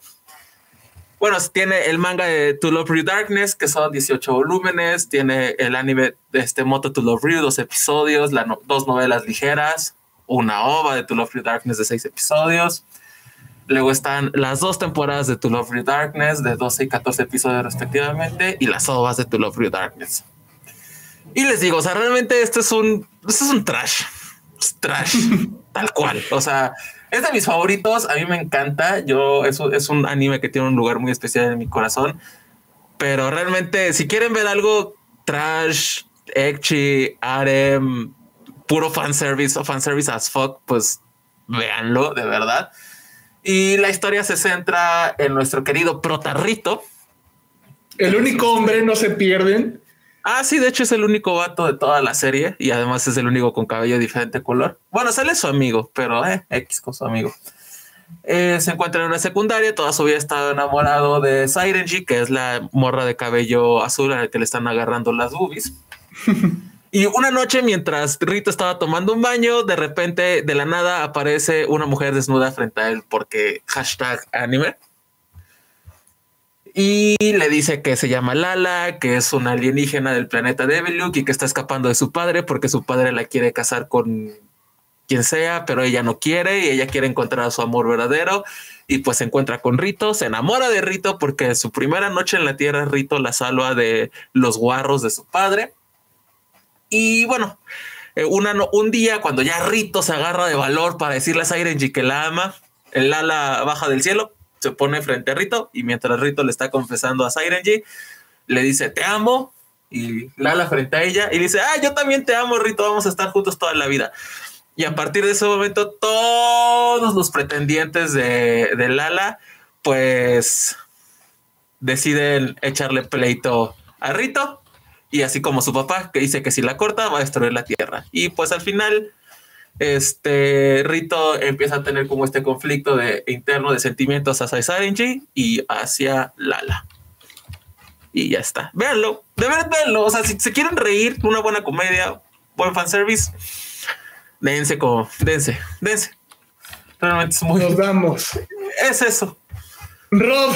Ah. Ok. Y tú decías, quiero irme rápido. No, aquí le, le das su tiempo y lo respetas. Mira, sí y no. A ver, tengo que decir algo. si a mí me preguntaran ahorita eh, si les recomendaría Clan a alguien, la neta es que yo diría que no. La verdad es que no ha envejecido bien. Eh, la comedia realmente ya no da absolutamente nada de risa. Eh, incluso yo diría que toda la primera temporada es sufrir, pero no sufrir en este sentido como suffer porn, sino simplemente la sufres porque es mucho cringe, pero, pero los últimos capítulos de la segunda temporada de Clan After Story es lo mejor que van a ver en, la industria ever. O sea, es insuperable, ¿no? Ah, me gustaría decirles como lo que pasa, pero son spoilers muy grandes eh, y tampoco creo que, se trate de estarles spoilando todas las series que les vamos a estar recomendando. Uh, entonces les voy a platicar muy, muy brevemente por qué la primera temporada de Clan Adapesta y por qué se volvió tan de culto y tan clásico como es y por qué la segunda temporada es, tan, tan legendaria. ¿no? Ah, básicamente, uh, esto, es una novela visual originalmente, ah, o sea, un videojuego, eh, y es un harem. Pero cuando lo adaptaron al anime, lo que quisieron hacer durante la primera temporada fue como irse de a poquitos con cada una de las rutas de cada una de las chicas, a pesar de que ya estaba claro cuál iba a ganar, que es Nagisa, que es la protagonista que ven en el GIF de la izquierda, donde están, están avanzando. Esa era la que iba a ganar desde el inicio, pero de todos modos la primera temporada se fue con todas las chicas. Fue de, ah, podría ser esta, podría ser esta, podría ser aquella, ¿no? Eh, y entonces eso generó como una discrepancia muy fea en la historia de la primera temporada, porque como literal el tipo iba saltando de morra a morra. Híjole, pues ahí como que no había mucha coherencia narrativa entre lo, que pasaba, ¿no? Y Clan Adapter Story, eh, ya es como el título lo menciona, lo que pasa después de que se vuelven pareja, porque la primera temporada acaba cuando estos dos se vuelven pareja y algo muy chido de Clanad es que eh, no acaba nada más en esta cuestión de, ah, se gradúan de la prepa y hacen su vida y, a tu imaginación. No, aquí sí te lo muestran. Te muestran cómo el tipo se pone a buscar trabajo, este, cuáles son los pedos de empezar a formar tu propia familia, eh, qué onda con este, volverte independiente y todo este pedo. O sea, y ya de ahí se vuelve un drama un poquito más fuerte y no les contaré más porque pues ya es territorio de spoilers, ¿no? Ah, realmente la primera temporada es un harem eh, comedia romántica, la comedia ya no sirve, el romance está feo. La segunda temporada sí es un poquito más de romance, pero yo diría que Clanad en, en, resumen es una historia de amor, no nada más una historia de romance, porque el amor que representa Jan a partir de After Story ya no es nada más amor de pareja, sino también se vuelve eh, amor al padre, amor a la madre, amor a los hijos, entonces amor en general. Y eso es muy bonito creo que es lo único que puedo decir, al menos ahorita. Véanlo si es que tienen eh, la capacidad de, eh, de soportar esa primera temporada, pero si la soportan y llegan a los últimos de la segunda temporada, les aseguro que es una experiencia artística invaluable. La novela visual la encuentran en la tienda de Nintendo. Ah, aquí voy yo, aquí voy yo, agárrense, agárrense perros. Este anime es el anime del año hasta este momento, es posiblemente Best Girl del año y este es el anime, el único que tiene que ver en ahorita primavera 2021. Este anime lleva un manga, no les puedo decir cuántos episodios porque literalmente apenas vamos por el 6, no sé cuántos van a sacar y el manga tiene 71 capítulos que me chuté en una puta noche porque Rob me metió en este vicio y madre de Cristo. Esta es otra historia de amor. O sea, va muy resumidamente lo que es esto. Básicamente, la que ven en pantalla es la chica súper popular, se ve como gal, pero a la vez es una otaku acabada y quiere cosplayar, pero no sabe ser cosplay. Se encuentra con el protagonista de esta historia, Goyo Wakana, que su única afición en la vida, lo único que quiere es hacer muñecas de Hina Ninja. No le importa lo que sean, no se preocupen por eso. El punto es que le gusta hacer muñecas. Le dijeron que era raro y desde entonces, pues no tiene amigos, ya sabes, no quiere que lo lastimen y que lo Es que mi gusto es más moderno, no sé. Yo soy de otro estilo. Aparte, aparte ese apenas está, o sea, no tiene mucho que lo estrenaron. Ajá. Acá literalmente el, manga ya lleva un ajá, el anime, el anime. Sí, Ajá. sí el, el, manga ya lleva como más de un año. Pero ¿qué pasa aquí? Obviamente pasa lo que se imaginan. El güey que sabe hacer ropa y la chava que quiere ropa se conocen y le dice, oye, hazme paro con esto. El güey dice, sí, va. Y de ahí es literalmente este güey metiéndose en el mundo del cosplay y estas cosas. ¿Por qué debes verlo? Güey, es una historia de amor, no de amor romántico, de amor. Esta chava es la cosa más honesta, clara y pura de este mundo. No solamente ama el anime de una forma sin quites, sin tapujos. En el momento que se enamora de este güey, que no es spoiler, pasa en el, en el capítulo 5, no es de hmm, me sentiré. No, esta chava está de güey, me lo voy a coger, o sea, no me voy a aguantar. Eh, toda la historia es de cómo esta chava dice, amo estos animes, por eso quiero disfrazarme como estos personajes. Aquí no hay de juzgar, aquí no hay de que es vergonzoso, es, es divertido, no le hace nada a nadie daño. ¿Por qué no? Y eso ayuda a que este chavo también como que pues se autoacepte, ¿no? Donde le dijeron tus gustos son raros, encuentra una chava que no solo no lo juzga, sino que encuentra la belleza que él encuentra en su propio hobby. Y pues, o sea, es cosplay, así que hay muchas imágenes donde el güey es más puro que monaguillo y aún así esta chava lo pone en puras situaciones comprometedoras hasta el punto en el que, ¿cómo decirlo elegantemente? Piensa en ella por, piensa en ella en las noches de una manera poco cristiana. Así que neta, eh, este anime está reciente, está ahorita corriendo y la chava es una tipaza. El tipo es un tipazo, es puro amor. Véanlo. Sí, Marin los va a enamorar con su personalidad. Es, lo mejor del mundo. Véanlo. No puedes odiar a Marin. Si odias a Marin, no odias la vida. Así es. Entra la religión de Rob también por el manga. Gracias. De nada, por de nada. ¡Ah! Vampire Knight. Güey, güey, Vampire. Vampire. Vampire Knight, güey. O sea, güey. ponme en grande, güey. Ponme en grande. Sí, te pongo mira, grande. Mira, mira. Ah, Vampire, Vampire Knight, güey. De hecho, aquí. Ah, Vampire Knight. Güey, mira. Lo que puedo decir de Vampire Knight, bueno, como ven, tiene 19 volúmenes el manga, también existe Vampire Knight Memories. El anime son dos temporadas, es este, ambas de tres episodios, Vampire Knight y Vampire Knight Guilty. Y lo que puedo decir de este anime es que si te gusta la onda gótica, lo vas a disfrutar. Además de que es la versión mejorada Ultra Saiyajin, fase Dios, Omega de Crepúsculo, güey. Sin nombre es lobo. Sin nombre es lobo. Pero aquí la verdad le quiero pedir un poquito rápida de ayuda a Steffi, por favor, porque ayer estaba hablando de hecho de ello con ella y le dije, güey, no me acuerdo mucho de Vampire Knight, tiene más de 10 años que lo vi. Entonces, Steffi, solo por favor, rápido, Vampire Knight. Ah, bueno, muy rápido es... ¿Qué? ¿Qué pasa? La historia sin esbolear o como... O sea, mira, la historia se centra en Yuki, en Zero, en, en, en, Kaname, en Zero porque odia a los vampiros porque sus papás eran casa, eran cazavampiros y él se vuelve vampiro y el y amor fueron que asesinados tiene. por un vampiro. Y fueron asesinados por una reina vampiro. Y pues es eso, Ah. güey. Es, es, es, Bueno, aquí lo importante es como la parte de las clases. Hablan de vampiros de sangre pura y los vampiros de clases A, B, C, no sé cuántas hay, que, es cuando se vuelven locos y pierden la cordura y, dejan de ser vampiros que, que tienen conciencia propia. Entonces dejan de ser humanos. Por eso es como tan importante que en este caso Cero es ese tipo de vampiro porque fue convertido por un sangre pura y por lo tanto pues está destinado a enloquecer y perder la razón. Ellos dos son mejores amigos porque fueron criados juntos. El director de la escuela, que es el, papá adoptivo de Yuki, que es la protagonista, y también es papá adoptivo de Zero.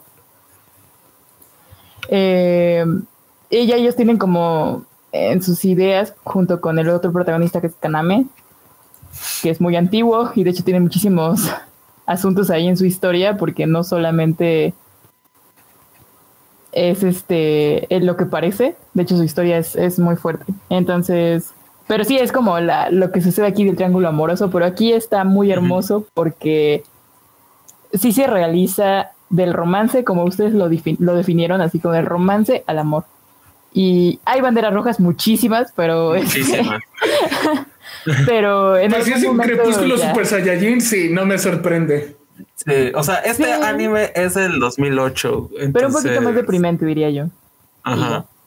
O sea, de verdad es un, es, es, es un anime que ya es candidato a clásico de este género. O sea, de verdad, aparte salió justamente durante estos años de esta onda de Crepúsculo y todo esto. Entonces, la neta, toda esta relación que tiene Yuki Kanami y Zero, al final, la, la pareja con la que se queda es, es la correcta, güey.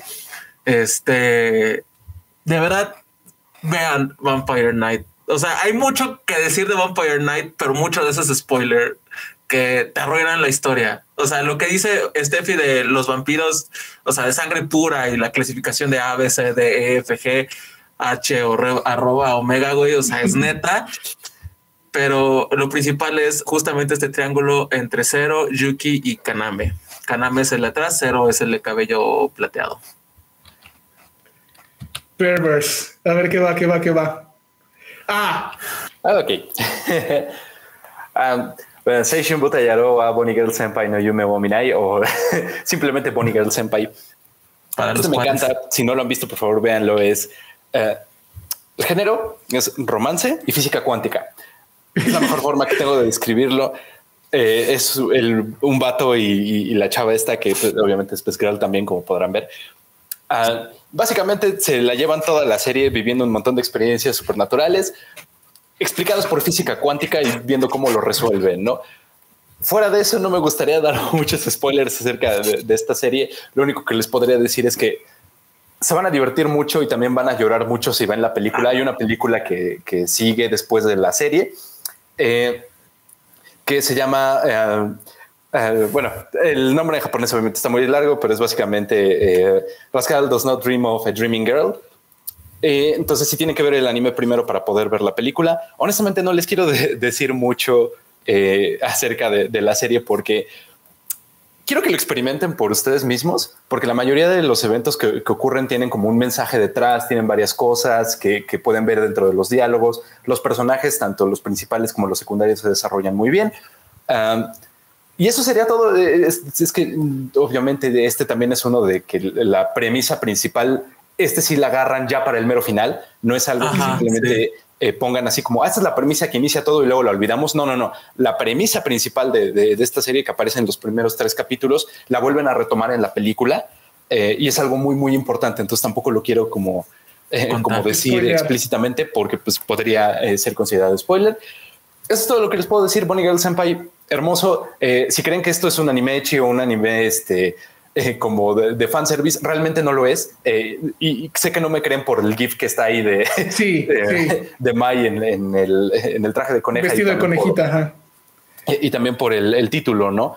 Ah, que básicamente es eh, el pervertido no, no sueña con, con, la chica conejo, no con la chica vestida de conejo.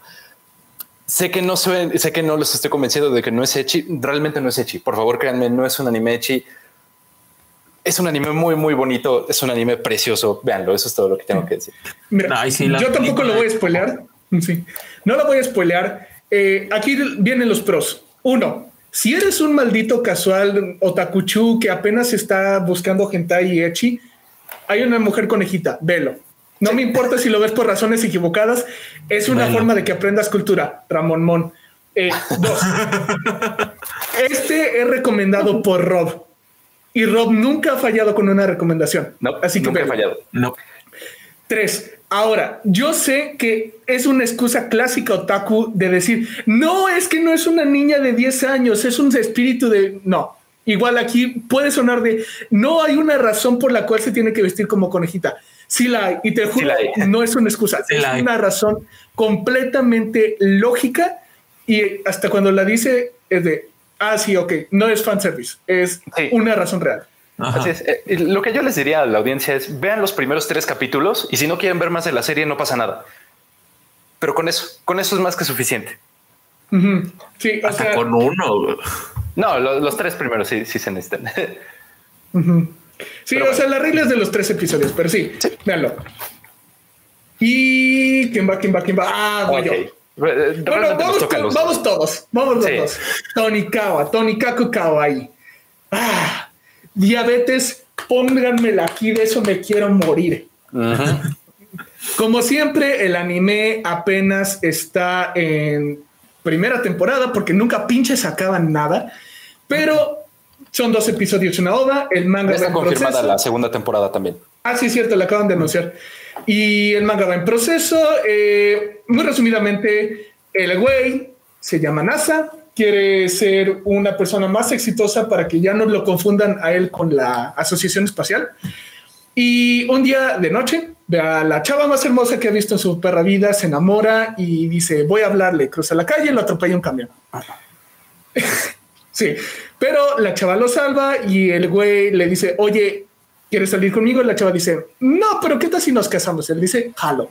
Desaparece por dos años y cuando regresa le dice, ¿qué pedo? Entonces nos casamos, ok. Y el güey dice, jalo. Esa misma noche va... Sí, esa misma noche va al registro civil, se casan y empieza su vida de casados. Eso es el capítulo uno. No les spoilé nada, eso es el capítulo uno. Y toda la razón por la que tienen que ver esta historia es porque, a la madre, o sea, el anime es pura dulzura porque tienes lo mejor de dos mundos. Tienes una pareja recién conociéndose y una vida de casados al mismo tiempo. O sea, les da timidez agarrarse de la manita y ya se casaron. Así que, miren, la historia no lo voy a spoilear porque esto es parte del manga y si sabes un poquito de mitología japonesa ya te la vas a venir. Pero debajo de todo ese romance hay cosas oscuras susurrándose por ahí. Pero sigue siendo un romance, así que véanlo sin miedo a que termine como School Days, pero sepan, hay un misterio, hay un misterio. Rod. Ah, pues, realmente, bueno, eh, este es conjunto entre Mark y yo, bueno, entre Punk y yo, porque uh, yo voy al corriente con el manga, Punk no. Uh, lo que yo diría es lo mismo, si quieren morirse de diabetes, por favor vean el anime. Eh, fue uno de esos que cuando yo lo vi en emisión simplemente lo veía porque me hacía sentir bien. Es como de estas partes de me hace sentir bonito y como que no hay nada malo en la vida y, es, es eso. Hace falta. Hace falta. Uh, y esto que dice eh, Punk sobre el, misterio que hay sobre eh, esta parte del folclore japonés eh, es algo que a mí me gusta mucho porque es como dice Punk, ya te la ves venir, pero yo que voy al corriente con el manga les puedo decir no, no te la ves venir. Oh. te, te, pone algo muy interesante, muy, muy interesante. No me gustaría spoilearlo, solo les diré que tiene que ver con un tropo muy usado en el anime, pero que esta es la primera vez que lo veo usado bien. No les voy a decir más acerca de, esto porque muy probablemente salga esto en la segunda temporada. Está muy bueno.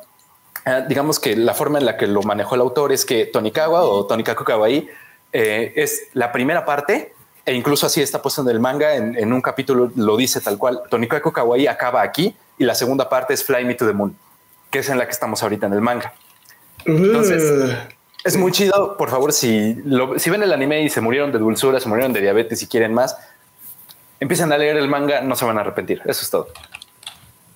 Bien, ¿qué sigue? ¿Qué sigue? ¿Qué sigue? ¿Qué sigue? ¿Qué sigue? Ah, Saikano. Ah, Saikano, güey. Este, este es un anime que te duele toda la perra vida. Es un clásico Saikano del año 2002, si no estoy, si no estoy mal, efectivamente 2002.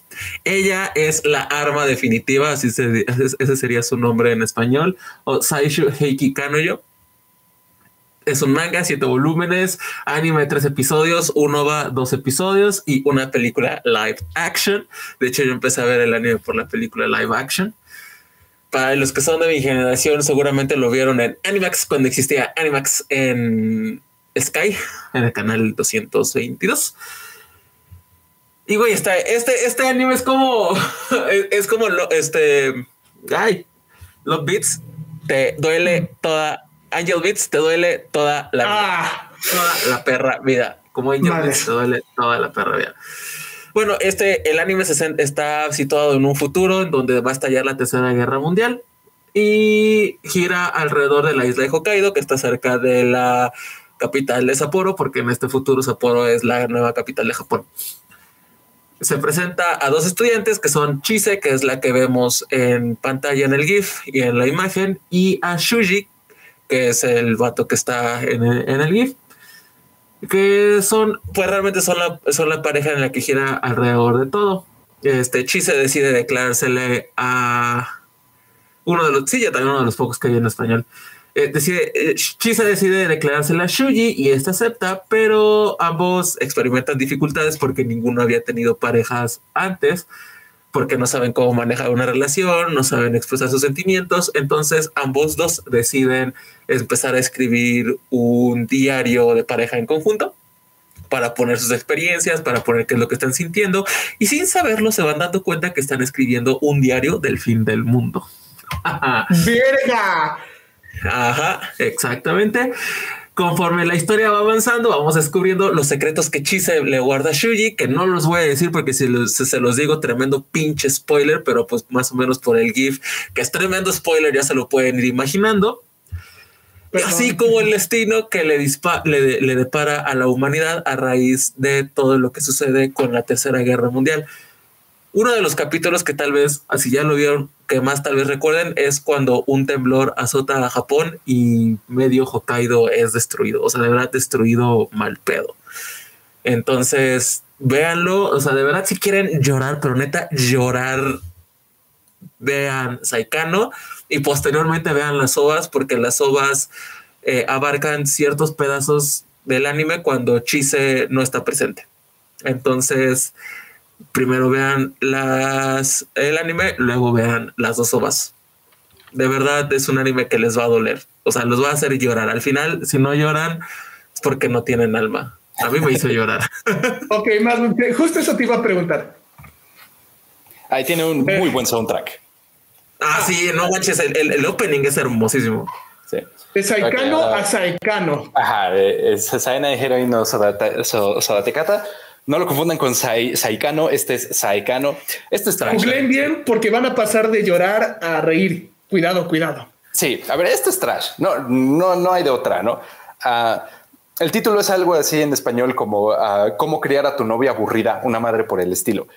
¿De qué se trata? El prota que ven ahí en, los GIFs es un, no es un otaku, es un mega otaku. O sea, este vato está, pero no, no, no. O sea, si creen que aquí somos otakus, ese vato nos da tres vueltas y media. O sea, es un vato que definitivamente ya renunció a, las chicas en 3D porque el, si de, plano es así de, de mega otaku, ¿no? ¿Qué sucede dentro de la trama? Un día el vato está repartiendo periódicos, va hacia abajo de una colina y ve como un gorrito sale volando y ve que el gorrito es de una chica y se enamora a primera vista, pero no es un amor de, de ah, no me acabo de enamorar de esta chica, es un amor de no mames, esto es un escenario perfecto para un héroe. Sí. Y entonces el vato dice, güey, tengo que hacer un héroe acerca de esto. Y se agarra a un montón de, chicas muy talentosas que en lo que hacen, la que se está comiendo el poki ahí es una escritora, la que le está pegando y tiene el tracksuit verde es una ilustradora. Después se encuentran a, su prima que, hace música. Esto es trash. O sea, esto aquí no, no es para, eh, para que lo vean y digan, no mames, qué buena narrativa. No, no, no. Eh, esto es enteramente trash. La mayoría de la historia se centra en cómo están haciendo este videojuego, pero ya a partir de la segunda temporada y la película, porque tiene una película que acaba con la historia, ya el centro es un poquito más hacia un asunto romántico que no les quiero spoilear, solo les diré, está muy bueno porque también uno de los plot points interesantes es que la chica a la que le recogió el gorrito resulta que va a su escuela y es la chica más invisible de la historia. Es una protagonista que no tiene absolutamente nada que hacer como protagonista. Eso es todo lo que voy a decir. Es trash, mucho trash. Si se aguantan el trash, les va a gustar este. No, no es como God Only Knows. Ah, ah God Only Knows Ah, ok. Oh, oh, Ah, e, este es muy bonito. Este es muy bonito y este es mío. Son dos, pero lo puse en uno porque es la misma historia y su continuación. Eh, Taisho Tomen o tiene una temporada de anime de dos episodios y el manga ya terminó. Son 38 capítulos la primera parte y 24 la que sigue. Muy resumidamente, el güey larguirucho que ven ahí, estamos hablando de recomendaciones románticas, Gael. Eh, el güey larguirucho que ven ahí es parte de una de las familias más ricas de Japón en la era Taisho, que es básicamente los 900, inicios de los 900. Y en un accidente de auto se muere su mamá y el güey queda inválido de la mano sea, no la pueden mover, punto. Eh, su padre es un hijo de perra, así que dice, ¿sabes qué? Ya no me sirves, vamos a fingir que te moriste, ten ahí una casa en medio del campo y pues no sé, muérete, haz lo que quieras. Y lo que hace, porque es una época bien progresista, es comprarle una esposa, que es literalmente la chica que ven ahí, Shizuku. Y esa mujer es la Toru Honda de esta historia, es una santa, es demasiado buena para este pinche mundo matraca. Literalmente ella se ofreció a sí misma a venderse para pagar las deudas que tenían sus padres y cuando llega y ve a este güey que básicamente ya se rindió para la vida, dice, ¿sabes qué? Te voy a arreglar. Y es muy sonriente, muy amigable, muy bonita. El güey obviamente no la trata feo, pero a fin de cuentas es una mujer comprada. Así que ella también pues lo trata bien y se hablan bonito, pero ella como que sí voluntariamente decidió, voy a encontrar una forma de amarte porque pues, ya nos casaron y pues esto es muy de la verga, carnal, y como que necesitas ayuda. Eso es la historia. Eh, ¿Por qué lo tienen que ver? Esta cosa está bañada en el contexto. No es nada más, ah, pasó en la era Techo. No, pasan eventos históricos. Como pueden ver en el GIF, ellos les tocó vivir, obviamente son ficticios, no son personas reales, pero les tocó vivir el gran terremoto de Tokio de 1923 y su crecimiento romántico es bastante bueno, o sea, imagínate, te están hablando de una historia donde al güey le compraron su esposa y trata de verlo de una forma que no sea pinche síndrome de Estocolmo de güey, es que la obligaron, este romance está bien enfermo. Y no, o sea, ellos, o más bien el güey se da cuenta y dice, esto no está cool, esto no debió de haber sucedido, yo no me la merezco. Todo el mundo dice, no nos merecemos a Susu, y la neta no. Así que véanlo mucho porque termina muy bonito y empieza una segunda parte que es un poquito más oscura y más dramática. Nunca pasa nada increíblemente dramático, pero véanlo. Es de historia, es de romance, se van a sentir muy felices y la música es bellísima. Y vean. Ah, este también es mío. Trash harem, pero con un giro muy interesante. We never learn. O sea, güey, checa. Literalmente lleva dos temporadas de anime y ya acabó. El manga ya acabó con 187 capítulos y resumen rápido. Hay un chico muy nerdoso, muy pobre que quiere una beca para la uni y le dicen, va, si quieres esa beca, vas a agarrar a nuestra experta en literatura que quiere ser, eh, quiere ser astróloga y a nuestra experta en matemáticas que quiere ser psicóloga y... Astrónoma. Dije astrónoma, ¿no? No, dijiste astróloga con L. Perdón, quieres ser astrónoma. quieres ser astrónoma. Y la, o sea, ya sabes, la de humanidades quiere estar en exactas y la de exactas quiere estar en humanidades. Y obviamente están de la verga. Y no solo eso, luego le echan encima a su mejor amiga de la infancia, para que es una experta en natación, para que le enseñe inglés, y a una exalumna que también quiere ser doctora y le da la verga. Y básicamente es eso, ¿no? De el güey convive con todas. ¿Por qué deben ver este trash? Porque todas las rutas son canon. Me vale verga si creen que es spoiler. El autor dijo, ¿sabes qué? No me quiero meter en pedos. Aquí van todas las rutas. Literalmente el manga acaba y te dice, ah, se fue con una. Y todo el mundo estaba partiendo madres en internet, como es su costumbre. Y luego hay un episodio la siguiente semana y empieza la ruta con la otra. Así que cada una de ellas, incluso su maestra, que ahí está, es la ruta oficial. Agarra la que te guste. Solo hay una mala ruta que está hecha con las nalgas. El resto están aceptables. Y sí, o sea, eso es lo que me da para recomendar. Puedes ver toda la historia, te puede gustar y decir quiero que gane mi waifu y la respuesta es todas ganan. Escoge la que te guste. Véanlo. A mí me encanta We Never Learn. Uh, Ao Chan Can Study. Bueno, este es un anime del 2019, apenas de hace tres añitos. Es puro trash, güey. Es trash así as fuck. O sea, neta es trash as fuck. Pero solo quería decir de We Never Learn Bokugan. A mí me encanta, güey. De verdad, sí, sí, Este, el manga son ocho volúmenes y del anime son dos episodios. Y bueno, eh, güey, realmente si se quieren reír un rato vea, o sea, si se quieren reír y quieren sentir un cringe culero, o sea, de verdad, vean este anime. Eh, la historia se centra en nuestra prota que es Aoi, Ao Horie, que es este, la chava de cabello morado. Este, no, pues sí, es que es trash, o sea, es fucking trash. Y su propósito más grande es terminar la preparatoria y entrar a la universidad para poder alejarse de su padre. Y esto se debe a dos razones. La primera razón es que su papá es un escritor famoso de novela erótica. Y la segunda razón es por el nombre que le dio su papá. el nombre que le dio su papá, que es justamente Ao Horie, se escribe con los kanjis de manzana y orgía. ¡Qué pedo! Sí, exacto. Entonces, cuando ella dio ese dato estando en el kinder, desde ese momento todos le empezaron a joder la vida todos. Entonces se aisló y trató de ser la estudiante modelo para poder ir a una prepa, a una universidad buena en un lugar alejado de su papá. Sin embargo, pues realmente todo empieza a irse cuesta abajo cuando empieza a enamorarse de uno de sus compañeros, que es Takumi Kijiyama. Él se le declara, ella trata de rechazarlo, sin embargo, debido a toda la perversión sexual de su papá, todo le da un doble sentido muy cabrón, pero de verdad, muy cabrón. Como ella nunca se ha enamorado, no sabe si realmente lo que tiene, lo que sientes es enamoramiento o ganas de coger. Así tal cual. Entonces busca la manera de que todo el tiempo eh, tratar de rechazarlo, no puede. Y de hecho, este GIF que estamos viendo es un pedazo de la imaginación de Ao cuando este Takumi se le, se le declara véanlo, se lo pueden chutar en un día, realmente no es trascendental.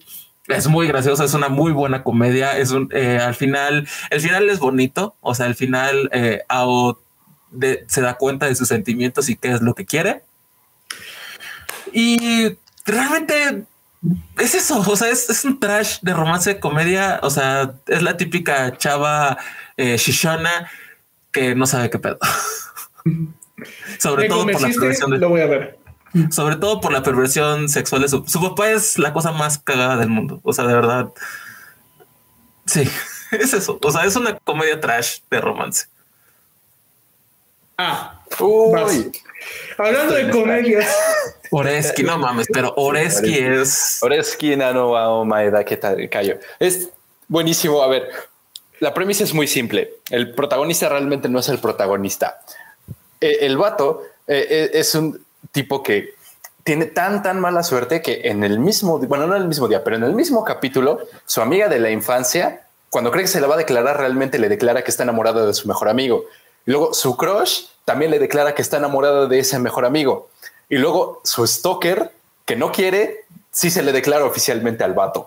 Eso pasa en el primer capítulo el vato realmente queriendo ser el protagonista de su propia comedia romántica termina no siendo el protagonista de su comedia romántica y termina como el, eh, como el third wheel del vato que ahora está ayudando a las dos morras a ver quién chingado se queda con su mejor amigo. Es trash, es lo más gracioso que van a ver en su vida, de verdad es, comedia, pero en su punto máximo. Y algo muy chido que también no ocurre con, con muchos animes de romance. Uno ya acabó, y el otro sí acaba bien en el sentido en el que sí se queda con una chica. Al final ya les spoilé que el, vato se queda con una de las chicas. Sí, ya verán con quién. No se queda abierto en este sentido de, eh, de, ah, igual y se pudo haber quedado con esta o igual y esto significó esto. No, no, no. Es muy claro y muy explícito si hay una ganadora final eh, y eso en un harem siempre es muy bienvenido, ¿no? Eso es todo. Sí.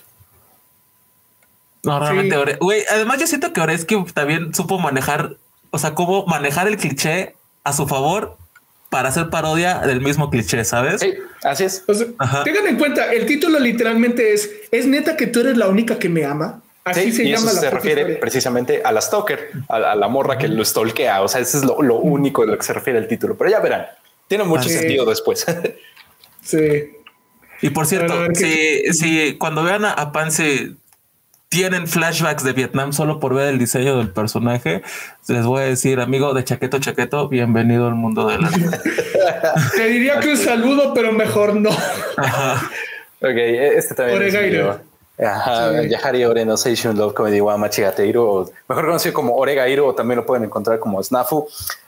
Snafu, Esto es, esto es uno, es una recomendación extraña, porque la mayoría de las personas les dirían que es un harem, pero realmente no. La, ganadora que aquí eh, el buen punk ya se los spoileó con el GIF de, la izquierda.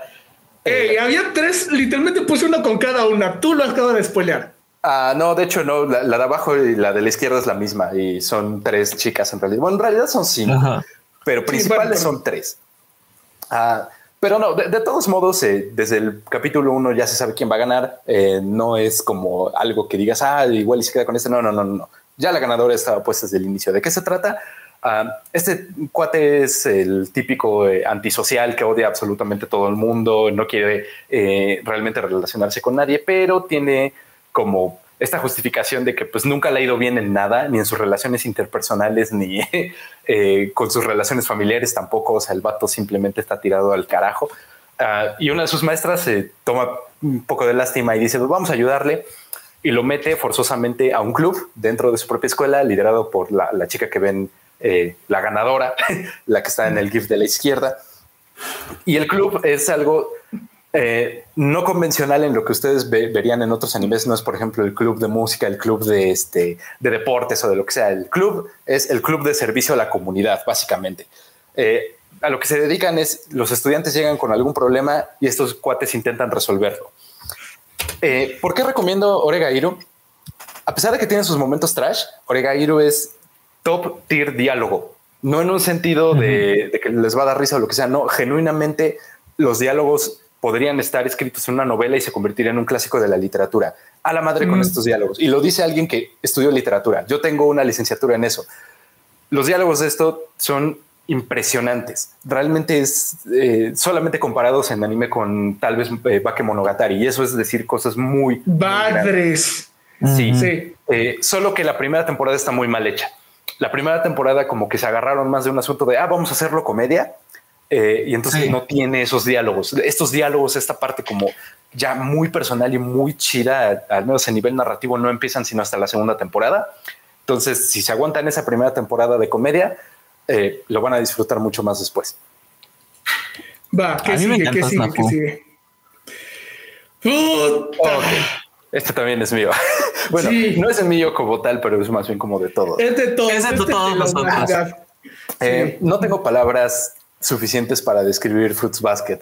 Creo que nadie de nosotros lo tiene. Honestamente, si hay, si, hay algo que, se tienen que llevar de todo este podcast de hoy es por favor vean Fruits Basket.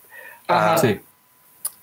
Híjole, es que siento que cualquier cosa que diga no le hace justicia a la, calidad de historia que, podrían presenciar aquí. Ah, aquí Punk puso puros eh, eh, GIFs acerca de, la versión 2019, eh, pero me gustaría que Steffi nos platicara un poco de la versión original que, salió, la versión ah, del anime que, salió hace algunos años porque ninguno de nosotros tiene como tanto conocimiento acerca de, esto más que ella. Entonces, Steffi, por favor, si nos pudieras como decir un poquito más acerca de, la otra versión, porque ah. este podcast se ha convertido mucho en simplemente decir lo maravilloso que es Fruits Basket y creo que nuestra audiencia ya está medio harta de estar. Llevamos tres episodios seguidos de eso. sí, llevamos literal tres episodios, seguidos diciendo esto. Entonces, Basket llegó tarde porque, porque la verdad es, es hermoso y y yo vi como, no, no, nada, y fue como de, ah, ok.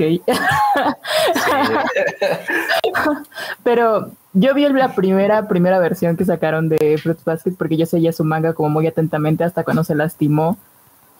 Eh, me parece que la muñeca, el autor ya no podía continuar, entonces puso una pausa muy, muy fuerte.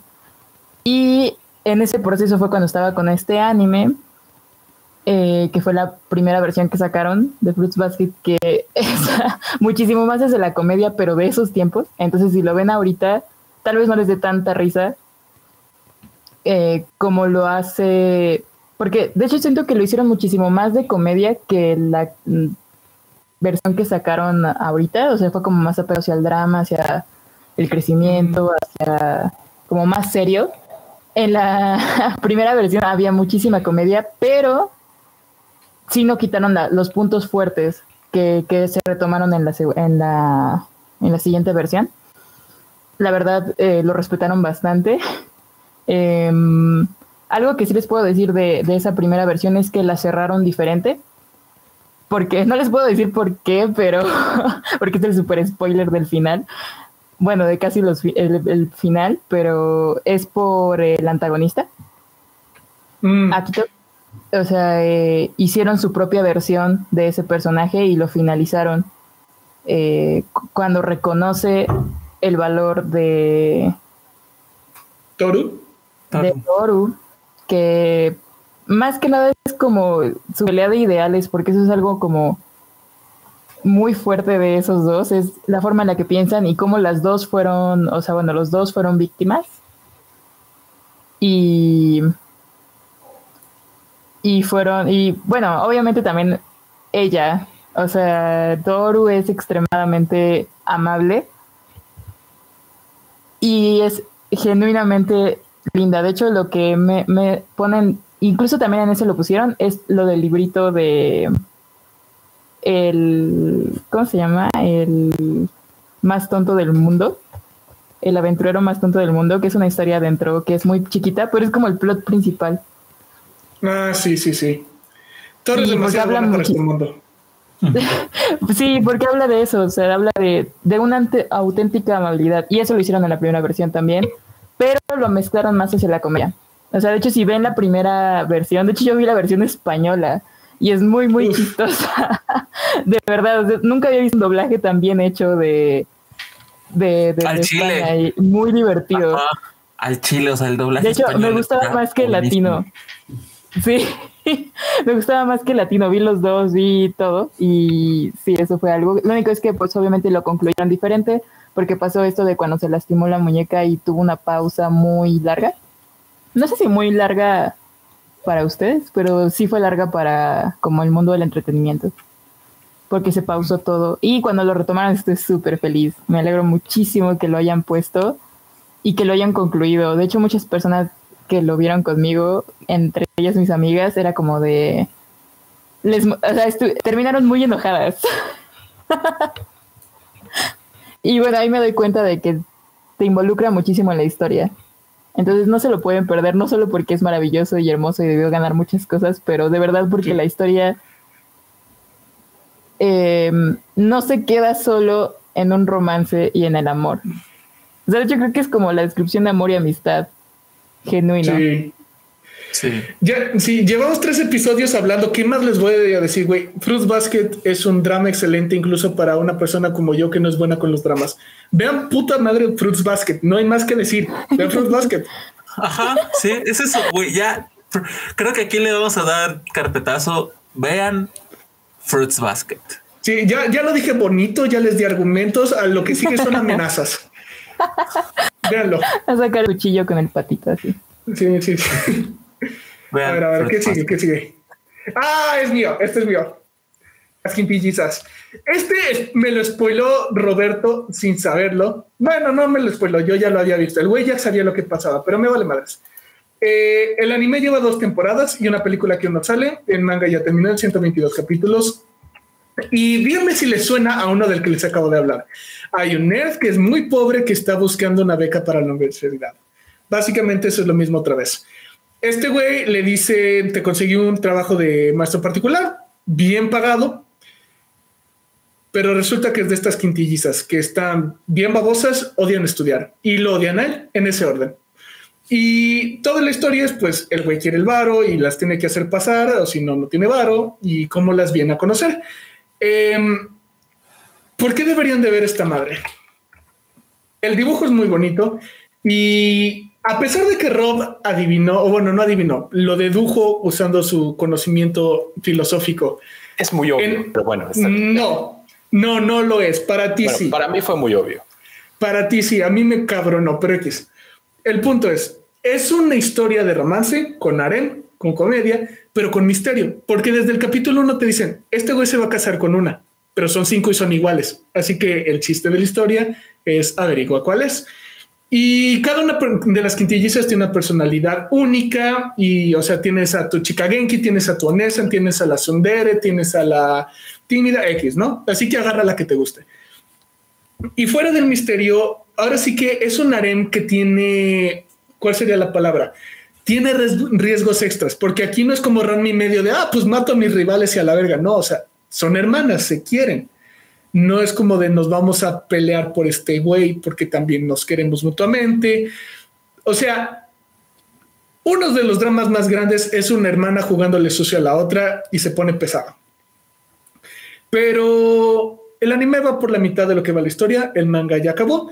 No estoy satisfecho con quien acabó, pero no diré. Solo diré que dos de las quintillizas son los personajes favoritos de todo el perro mundo porque son los que más desarrollaron y las otras tres tienen sus nichos muy especiales. Vean las quintillizas si no son literatos o estudiantes de filosofía porque pues les va a arruinar el misterio, pero aún así vale mucho la pena por cómo se relacionan, incluso si ya sabes quién gana. Ah, y solo spoiler sin ser spoiler. La que gana el autor confesó que la basó en su esposa, lo cual se me hace lo más sucio y rastrero del mundo. O sea, si dices, mi amor, hice una en la novela y no ganó, no hubiera salido bien. Así que se pasó de verga. lo mismo que en Evangelion. Ah, este mío también. Y aquí sí, quítense todos que les voy. Este es Rob, te voy a educar. Vas a aprender hoy. Vas a aprender hoy. Vas a reaprender. Hasta yo tengo un límite para el nivel de traje que puedo ver. No, no, no, no, no, no, no, no. Miren, esta es una que solo es manga. Eh, y escuchen esta puta trama. Un güey llamado Rentaro, eh, antes de llegar a la prepa ya lo batearon 100 veces en su perra vida. Va a un templo a decir, güey, Dios, ¿por qué? Y Dios se le aparece y le dice, güey, hubo un pedo en el papeleo y no te tocaba tantas bateadas y lo vamos a arreglar. Y su forma de arreglarlo, que también fue un error de papeleo, fue conseguirle 100 almas gemelas. Y el güey se voltea con Dios porque después de que se encuentra con dos en el capítulo 1, dice, güey, ¿qué pedo? Porque tengo dos almas gemelas. Dice, carnal son 100 y deshacerlo ya no se puede, carnal. Y no solo eso, una persona que no encuentra su alma gemela o no está con su alma gemela está condenada a una vida de miseria y morir joven. Así que si quieres salvar a estas chavas, pues te vas a tener que hacer un harem de 100. Y el ah, güey dice, jalo. Pero ahora, tengan esto en claro, este güey no es un pervertido, este güey es superhumano en lo buen novio que es. Literalmente, el güey dobla el tiempo y el espacio para dedicarle a cada una de sus novias el tiempo decidido. Este es un harem en el que todas las integrantes son conscientes y voluntarias. No hay nada de que, ah, estoy escondiéndole, no. De putazo llega con las primeras dos y le dice, me gustas tú y me gustas tú y, quiero andar con las dos. ¿Qué pedo? Y las dos pues lo pelean, lo discutan y dicen, jalo y cada una de las que sigue lo mismo. Y el autor está decidido a hacer 100 novias con personalidades únicas, lleva 17 y no mames, güey. O sea, nada más se las voy a acercar nada más para que vean tantito, porque lleva una ninfomana, una sundere, una chavita que se ve como de 10 años, pero que en realidad hace drogas mágicas con las que se convierte en su edad real de 17. Eh, una chavita que no habla y que solo se comunica por textos una que actúa como robot, una sadomasoquista deportista, una maid que nunca abre los ojos, la mamá de la ninfómana que les hablé hace, la abuelita de la chavita que hace drogas, que gracias a las drogas de su nieta eh, tiene, se ve como de ocho años. O sea, no puedo decirles todas, estaríamos aquí todo el día. Pero esta madre es un doctorado en comedia, porque literalmente en un episodio toca el timbre de la casa del autor y le dice, güey, no me da tiempo de atender a todas mis novias, haz que el día dure más. Neta, véanlo. O sea, se toma al mismo tiempo tan en serio la premisa que el autor no es mame. Cada vez que hay una escena de beso, dibuja a cada una de las 17 y nunca se corta ni un esfuerzo. No es de que hace la plantilla y cambia la chava. No, la dibuja una vez cada vez y mete otra y otra y nunca acaba es sobrehumano este manga. Vean esta madre.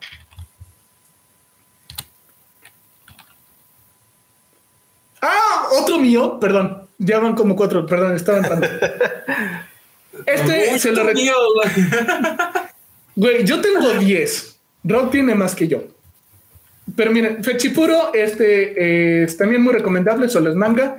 Eh, y es muy simple. Literalmente, una chava tiene fetiche por las espaldas de los hombres, el güey tiene fetiche por los pelos, perdón, suena mal, por el cabello. Ahora, ahora, por los pelos.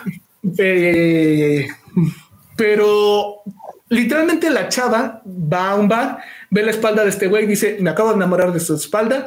El güey voltea, ve ese cabello y dice, me enamoré de tu pelo. Entonces, ¿qué onda? ¿Le damos o no le damos? Y literalmente empiezan a vivir juntos. Y, güey, o sea, es un romance súper inocente porque a fin de cuentas empiezan como de, me gustas literal solo por tu cuerpo, pero empiezan a convivir, se empiezan a tratar y de, puta, creo que me estoy enamorando. Así que véanlo, está muy bonito, el dibujo es muy bonito y es la parte más importante, tiene una continuación y la continuación es un trío, literalmente es un trío en secundaria de una chava a la que le gusta el olor del hombre, al hombre le gusta el pelo de otra chava y a la chava le gusta las cosas chiquitas como la chava del fetiche de los olores. Así que tienen un triángulo de fetiches. Y conecta con estos porque literalmente los van a buscar a su casa de ¿y cómo le hacemos para manejar este pedo?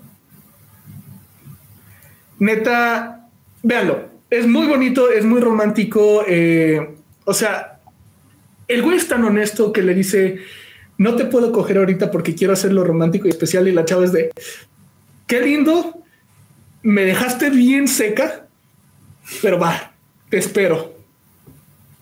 Y véanlo, está muy bonito.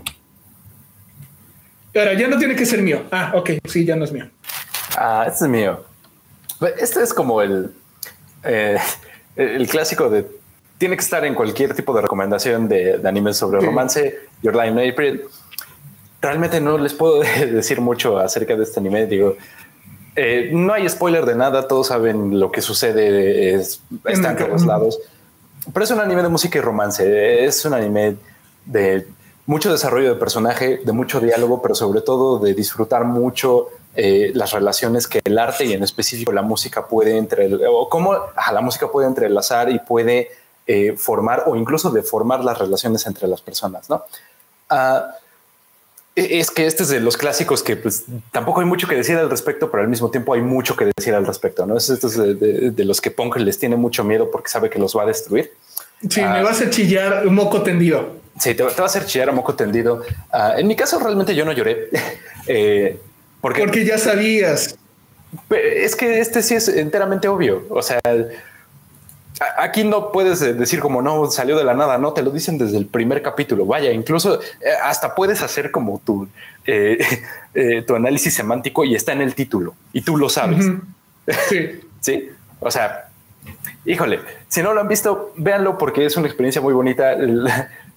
es un spoiler al mismo tiempo, no es un spoiler porque ya lo dije, se sabe muy bien lo, lo que sucede, pero tiene la muerte más bonita en todo el anime.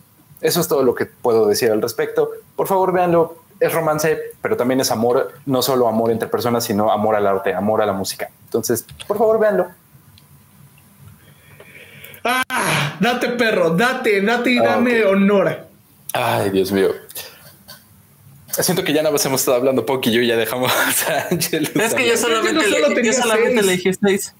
Y mira, ok, voy a decir palabras muy fuertes. Pero si alguno tiene que ver de toda esta lista o leer de toda esta lista, tiene que ser Story Children. Por dos, absolutamente. 100% no está equivocado. Sí, no. O sea, incluso, y lo estoy diciendo sabiendo que Fruits Basket está en la lista. Sí. Imaginen. Ajá. Imaginen la calidad de manga y de anime, porque también, pero más de manga, del manga. tiene que ser esto para que yo pueda decir que si hay uno que tienen que ver de entre toda esta lista, tiene que ser sobre sobre Children. Hasta yo digo, no vean de las 100 novias, vean sobre sobre Children. Sí. Ah, Children tiene una adaptación al anime de 13 capítulos, me parece que son 13, pero es una miniserie. Son 15 minutos, 12 minutos por capítulo. ¿De qué se trata? No es una sola historia, son muchísimas historias. Todas las historias son de amor, todas las parejas son diferentes y todas las parejas tienen algo diferente. Si algo Cada una de esas mujeres ahí es una de las mitades de una pareja. Son más de 30. Sí, y todas tienen algo diferente y, estoy seguro de que van a encontrar algo de, lo que se van a acordar de ustedes en la prepa, en la secundaria, al ver este anime o al leer este manga. Híjole, no sé qué más decir al respecto, simplemente que en cuestión de romance, al menos en cuestión de puramente romance, este le da una vuelta absolutamente a todos los que hemos hablado el día de hoy. Por el simple hecho de todos los romances a los que aplica. O sea, como que el autor dijo, sabes que no voy a hacer un solo romance, voy a hacer todos los romances. Entonces, sobre Children es el mejor romance en el manga, en el, mejor romance en el anime, punto y final. no creo que salga algo más o algo mejor a Sure Children en ese aspecto. O sea, vean la pantalla. Literalmente cada manga, o sea, si se dan cuenta, son cuatro paneles, es muy breve. Es un y te dice, esta pareja va ahorita, esta pareja va ahorita. Así que nunca es de, ah, ya van 20 capítulos, cuando regresa mi pareja? Güey, en la página que sigue. Y todas son preciosas. No hay... Ah, sí. Estoy de acuerdo. La pareja que más me frustró es de un otaku sin autoestima que literal se la pasa disculpándose de la chava que honestamente lo quiere, diciéndole perdón por ser tal y tal y tal. Y yo de güey, ya quiérete. E incluso ese tiene el mejor best friend de la vida. Sí. Ese güey. Ah, me vas a amigo. Güey, no, no, no, neta. El presidente del Consejo Estudiantil es la verga. A mí no me gustó el Master es la verga, todos son la verga. Sí, van a encontrar a su pareja favorita y les va a encantar. Sí. Y, todo está muy chido porque así como hay parejas que no pueden iniciar su relación, hay parejas que están súper dentro en su relación, hay parejas que tienen problemas serios, hay parejas que no tienen problemas serios, van a encontrar todo aquí. Este es el romance. esa distancia. Ah, Se van a sentir identificados en algún punto. Sí, sí, sí, sí, sí. Y todas son felices. Sí. hablamos un poco de Suicide Children cuando hablamos acerca de Slice of Life y ahí hablamos extensivamente sobre esto y realmente ya no hay tanto que decir al respecto más que es el romance perfecto. No hay un manga que se le acerque a Suicide Children en cuestión de romance. Obviamente hay mejores historias, pero en cuestión de romance, este es el superior. Veanlo. Bueno, léanlo, por favor. Léanlo. Es que el anime y léanlo. O sea, verlo, se lo, se lo chutan rápido, leerlo, también se lo van a leer medianamente rápido, porque como dices, es un for coma, entonces es súper digerible. Sí, o sea, digo más leerlo porque pues el anime no acabó. Ah, sí, por supuesto. Entonces es por eso, ¿no?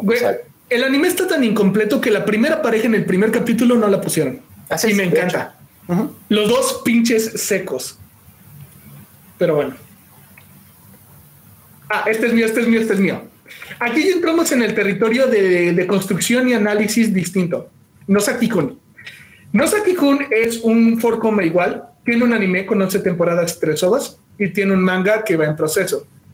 Y la versión corta es una chava, la de los moños rojitos que ven allá arriba.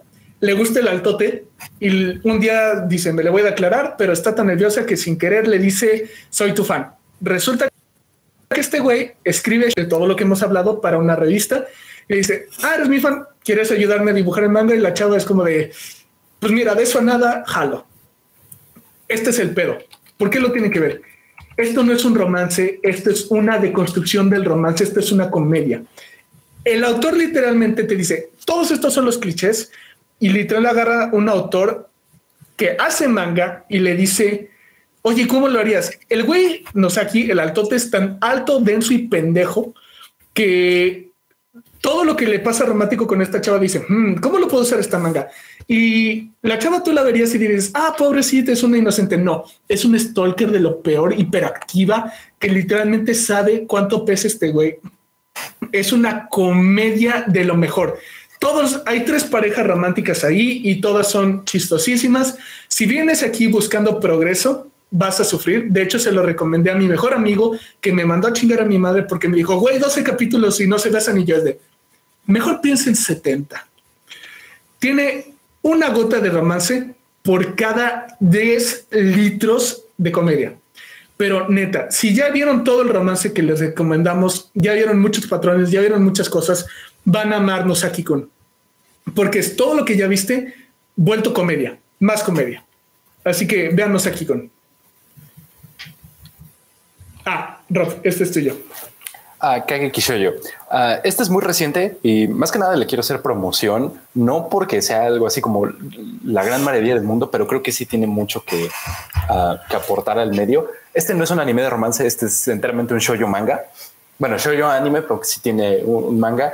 Ah, se trata de una chica muy alta que se llama Sarasa Watanabe, que entra a la escuela más prestigiosa de, de Japón de teatro y son, eh, obviamente es una escuela de puras mujeres, pero está muy, muy, muy bonito en no solo en las cuestiones artísticas que representa, eh, sino también en las relaciones que, eh, que se ilustran, no únicamente en una cuestión escolar, sino en una cuestión de mujer a mujer, porque ya no es nada más, ah, somos amigas y, ya, ¿no? Sino sí profundiza un poquito más en, en qué significa ser una amiga, específicamente en esta parte del género, ¿no? Y eso es algo que a mí me gustó mucho porque pues, no es algo que yo conozca como del todo. Uh, está incompleto en ambos sentidos, tanto en manga como anime. No estoy seguro de cuántos eh, capítulos del manga, pero simplemente le quiero hacer promoción porque creo que no se le hizo suficiente promoción. Va. Eh, Golden Time.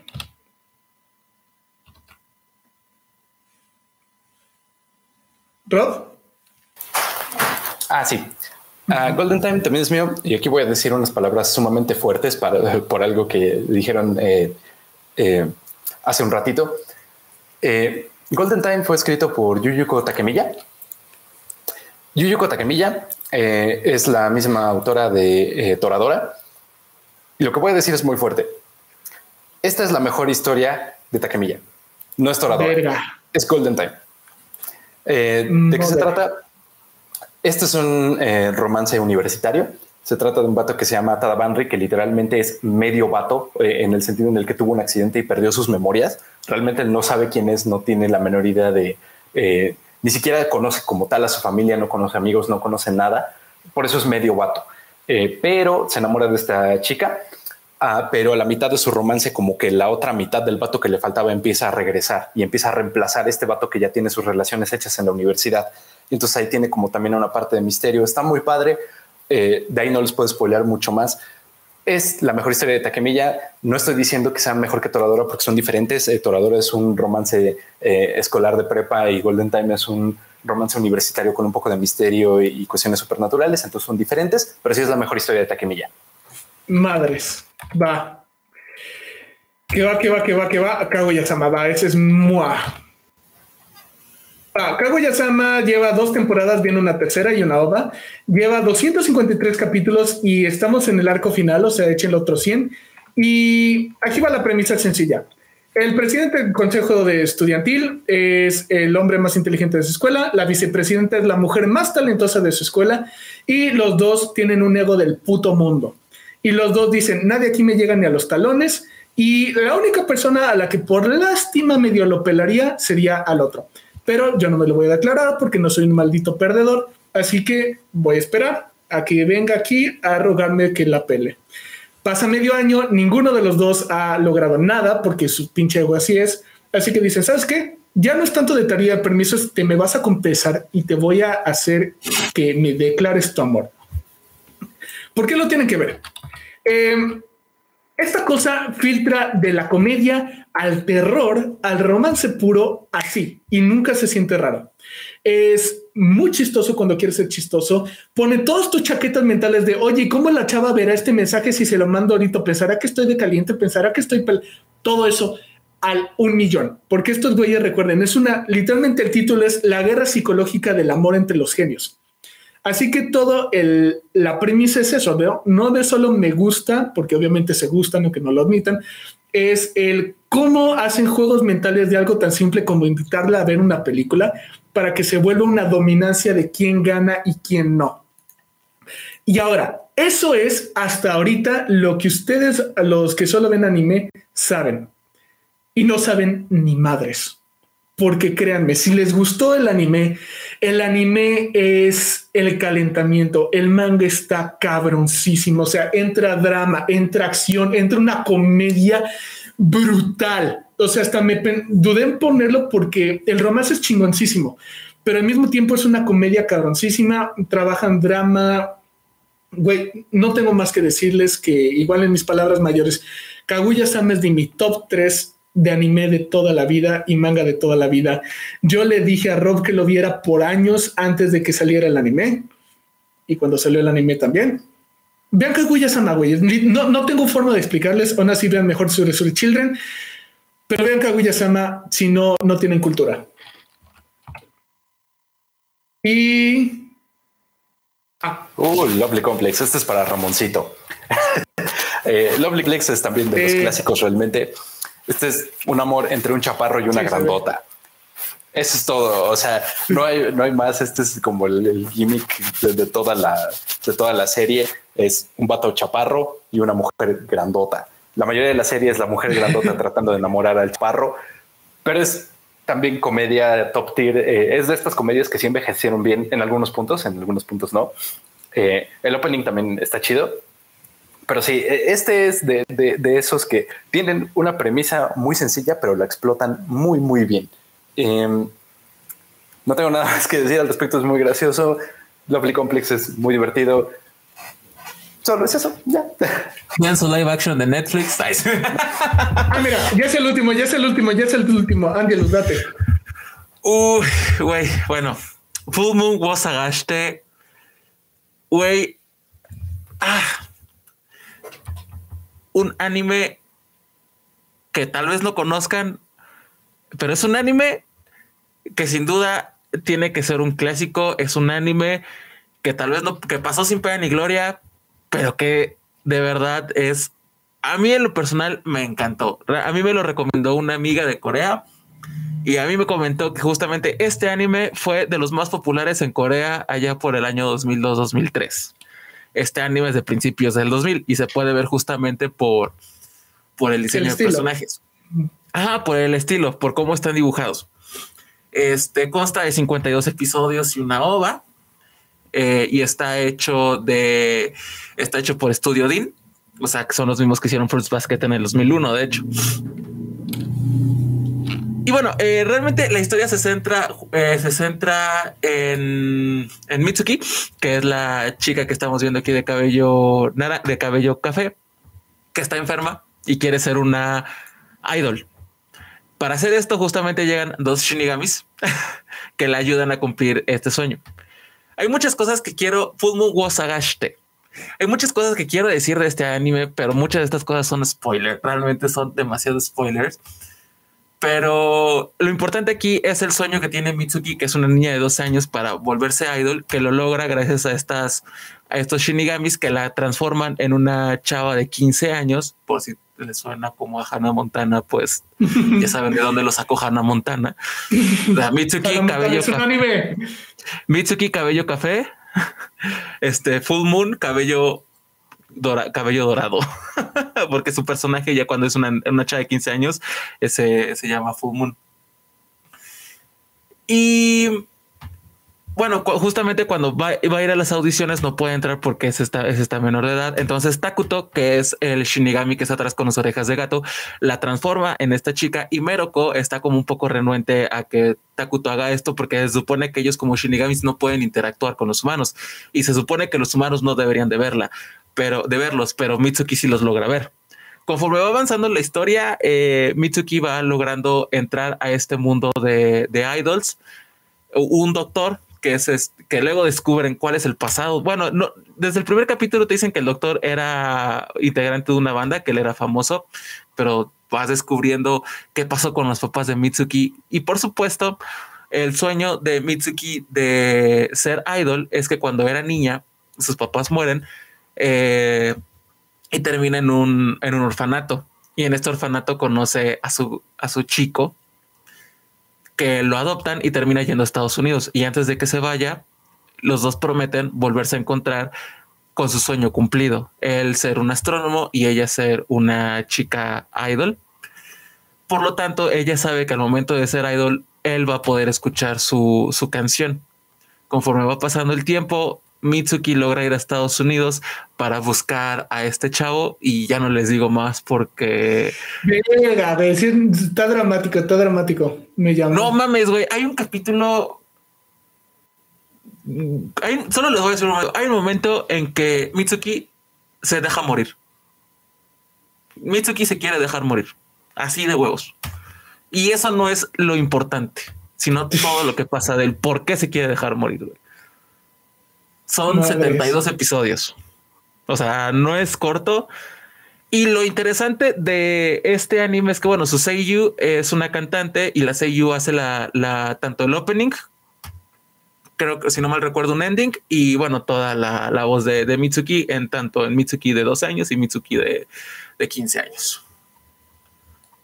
Va, pues ya, acabamos ya los 42 recomendaciones de romances para este San Valentín.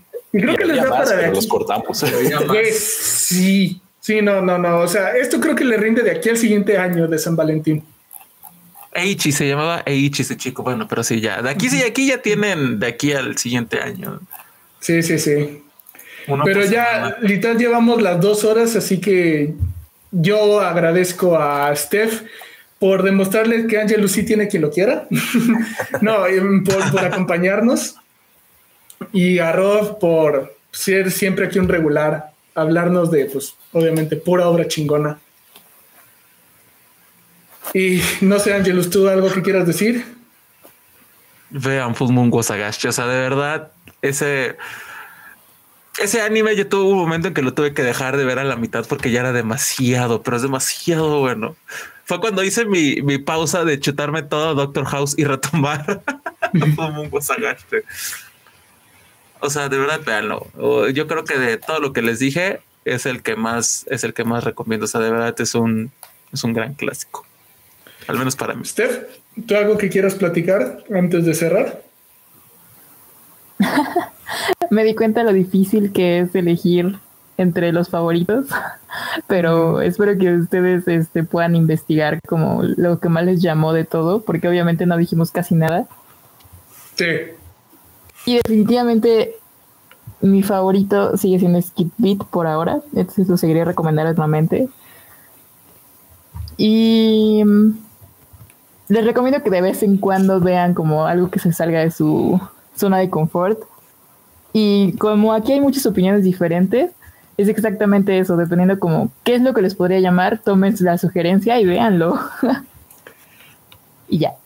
y muchas gracias por invitarme al programa, porque nunca he estado en vivo aquí. Al contrario. Rob, ¿tú qué tienes que decir? Ah, yo lo único que tengo que decir es lean Sorry Children. Eso es todo. O sea, no, no podría decir algo más. Ya me han escuchado decir esto mil veces. Vean, lean Sorry Children. Es hermoso. Y aunque también estoy muy de acuerdo con Steffi en el sentido de que de todo lo que les recomendamos, tal vez algunas cosas no les hayan llamado la atención y hayan dicho, ah, como que eso no. Pero siempre denle un chance, ¿no? Eh, no le tengan miedo a eh, pues a ver o a, experimentar este tipo de, historias nuevas que tal vez eh, en primera instancia no les, eh, no les llamen porque pues, se pueden estar perdiendo de experiencias muy padres. Eso es todo.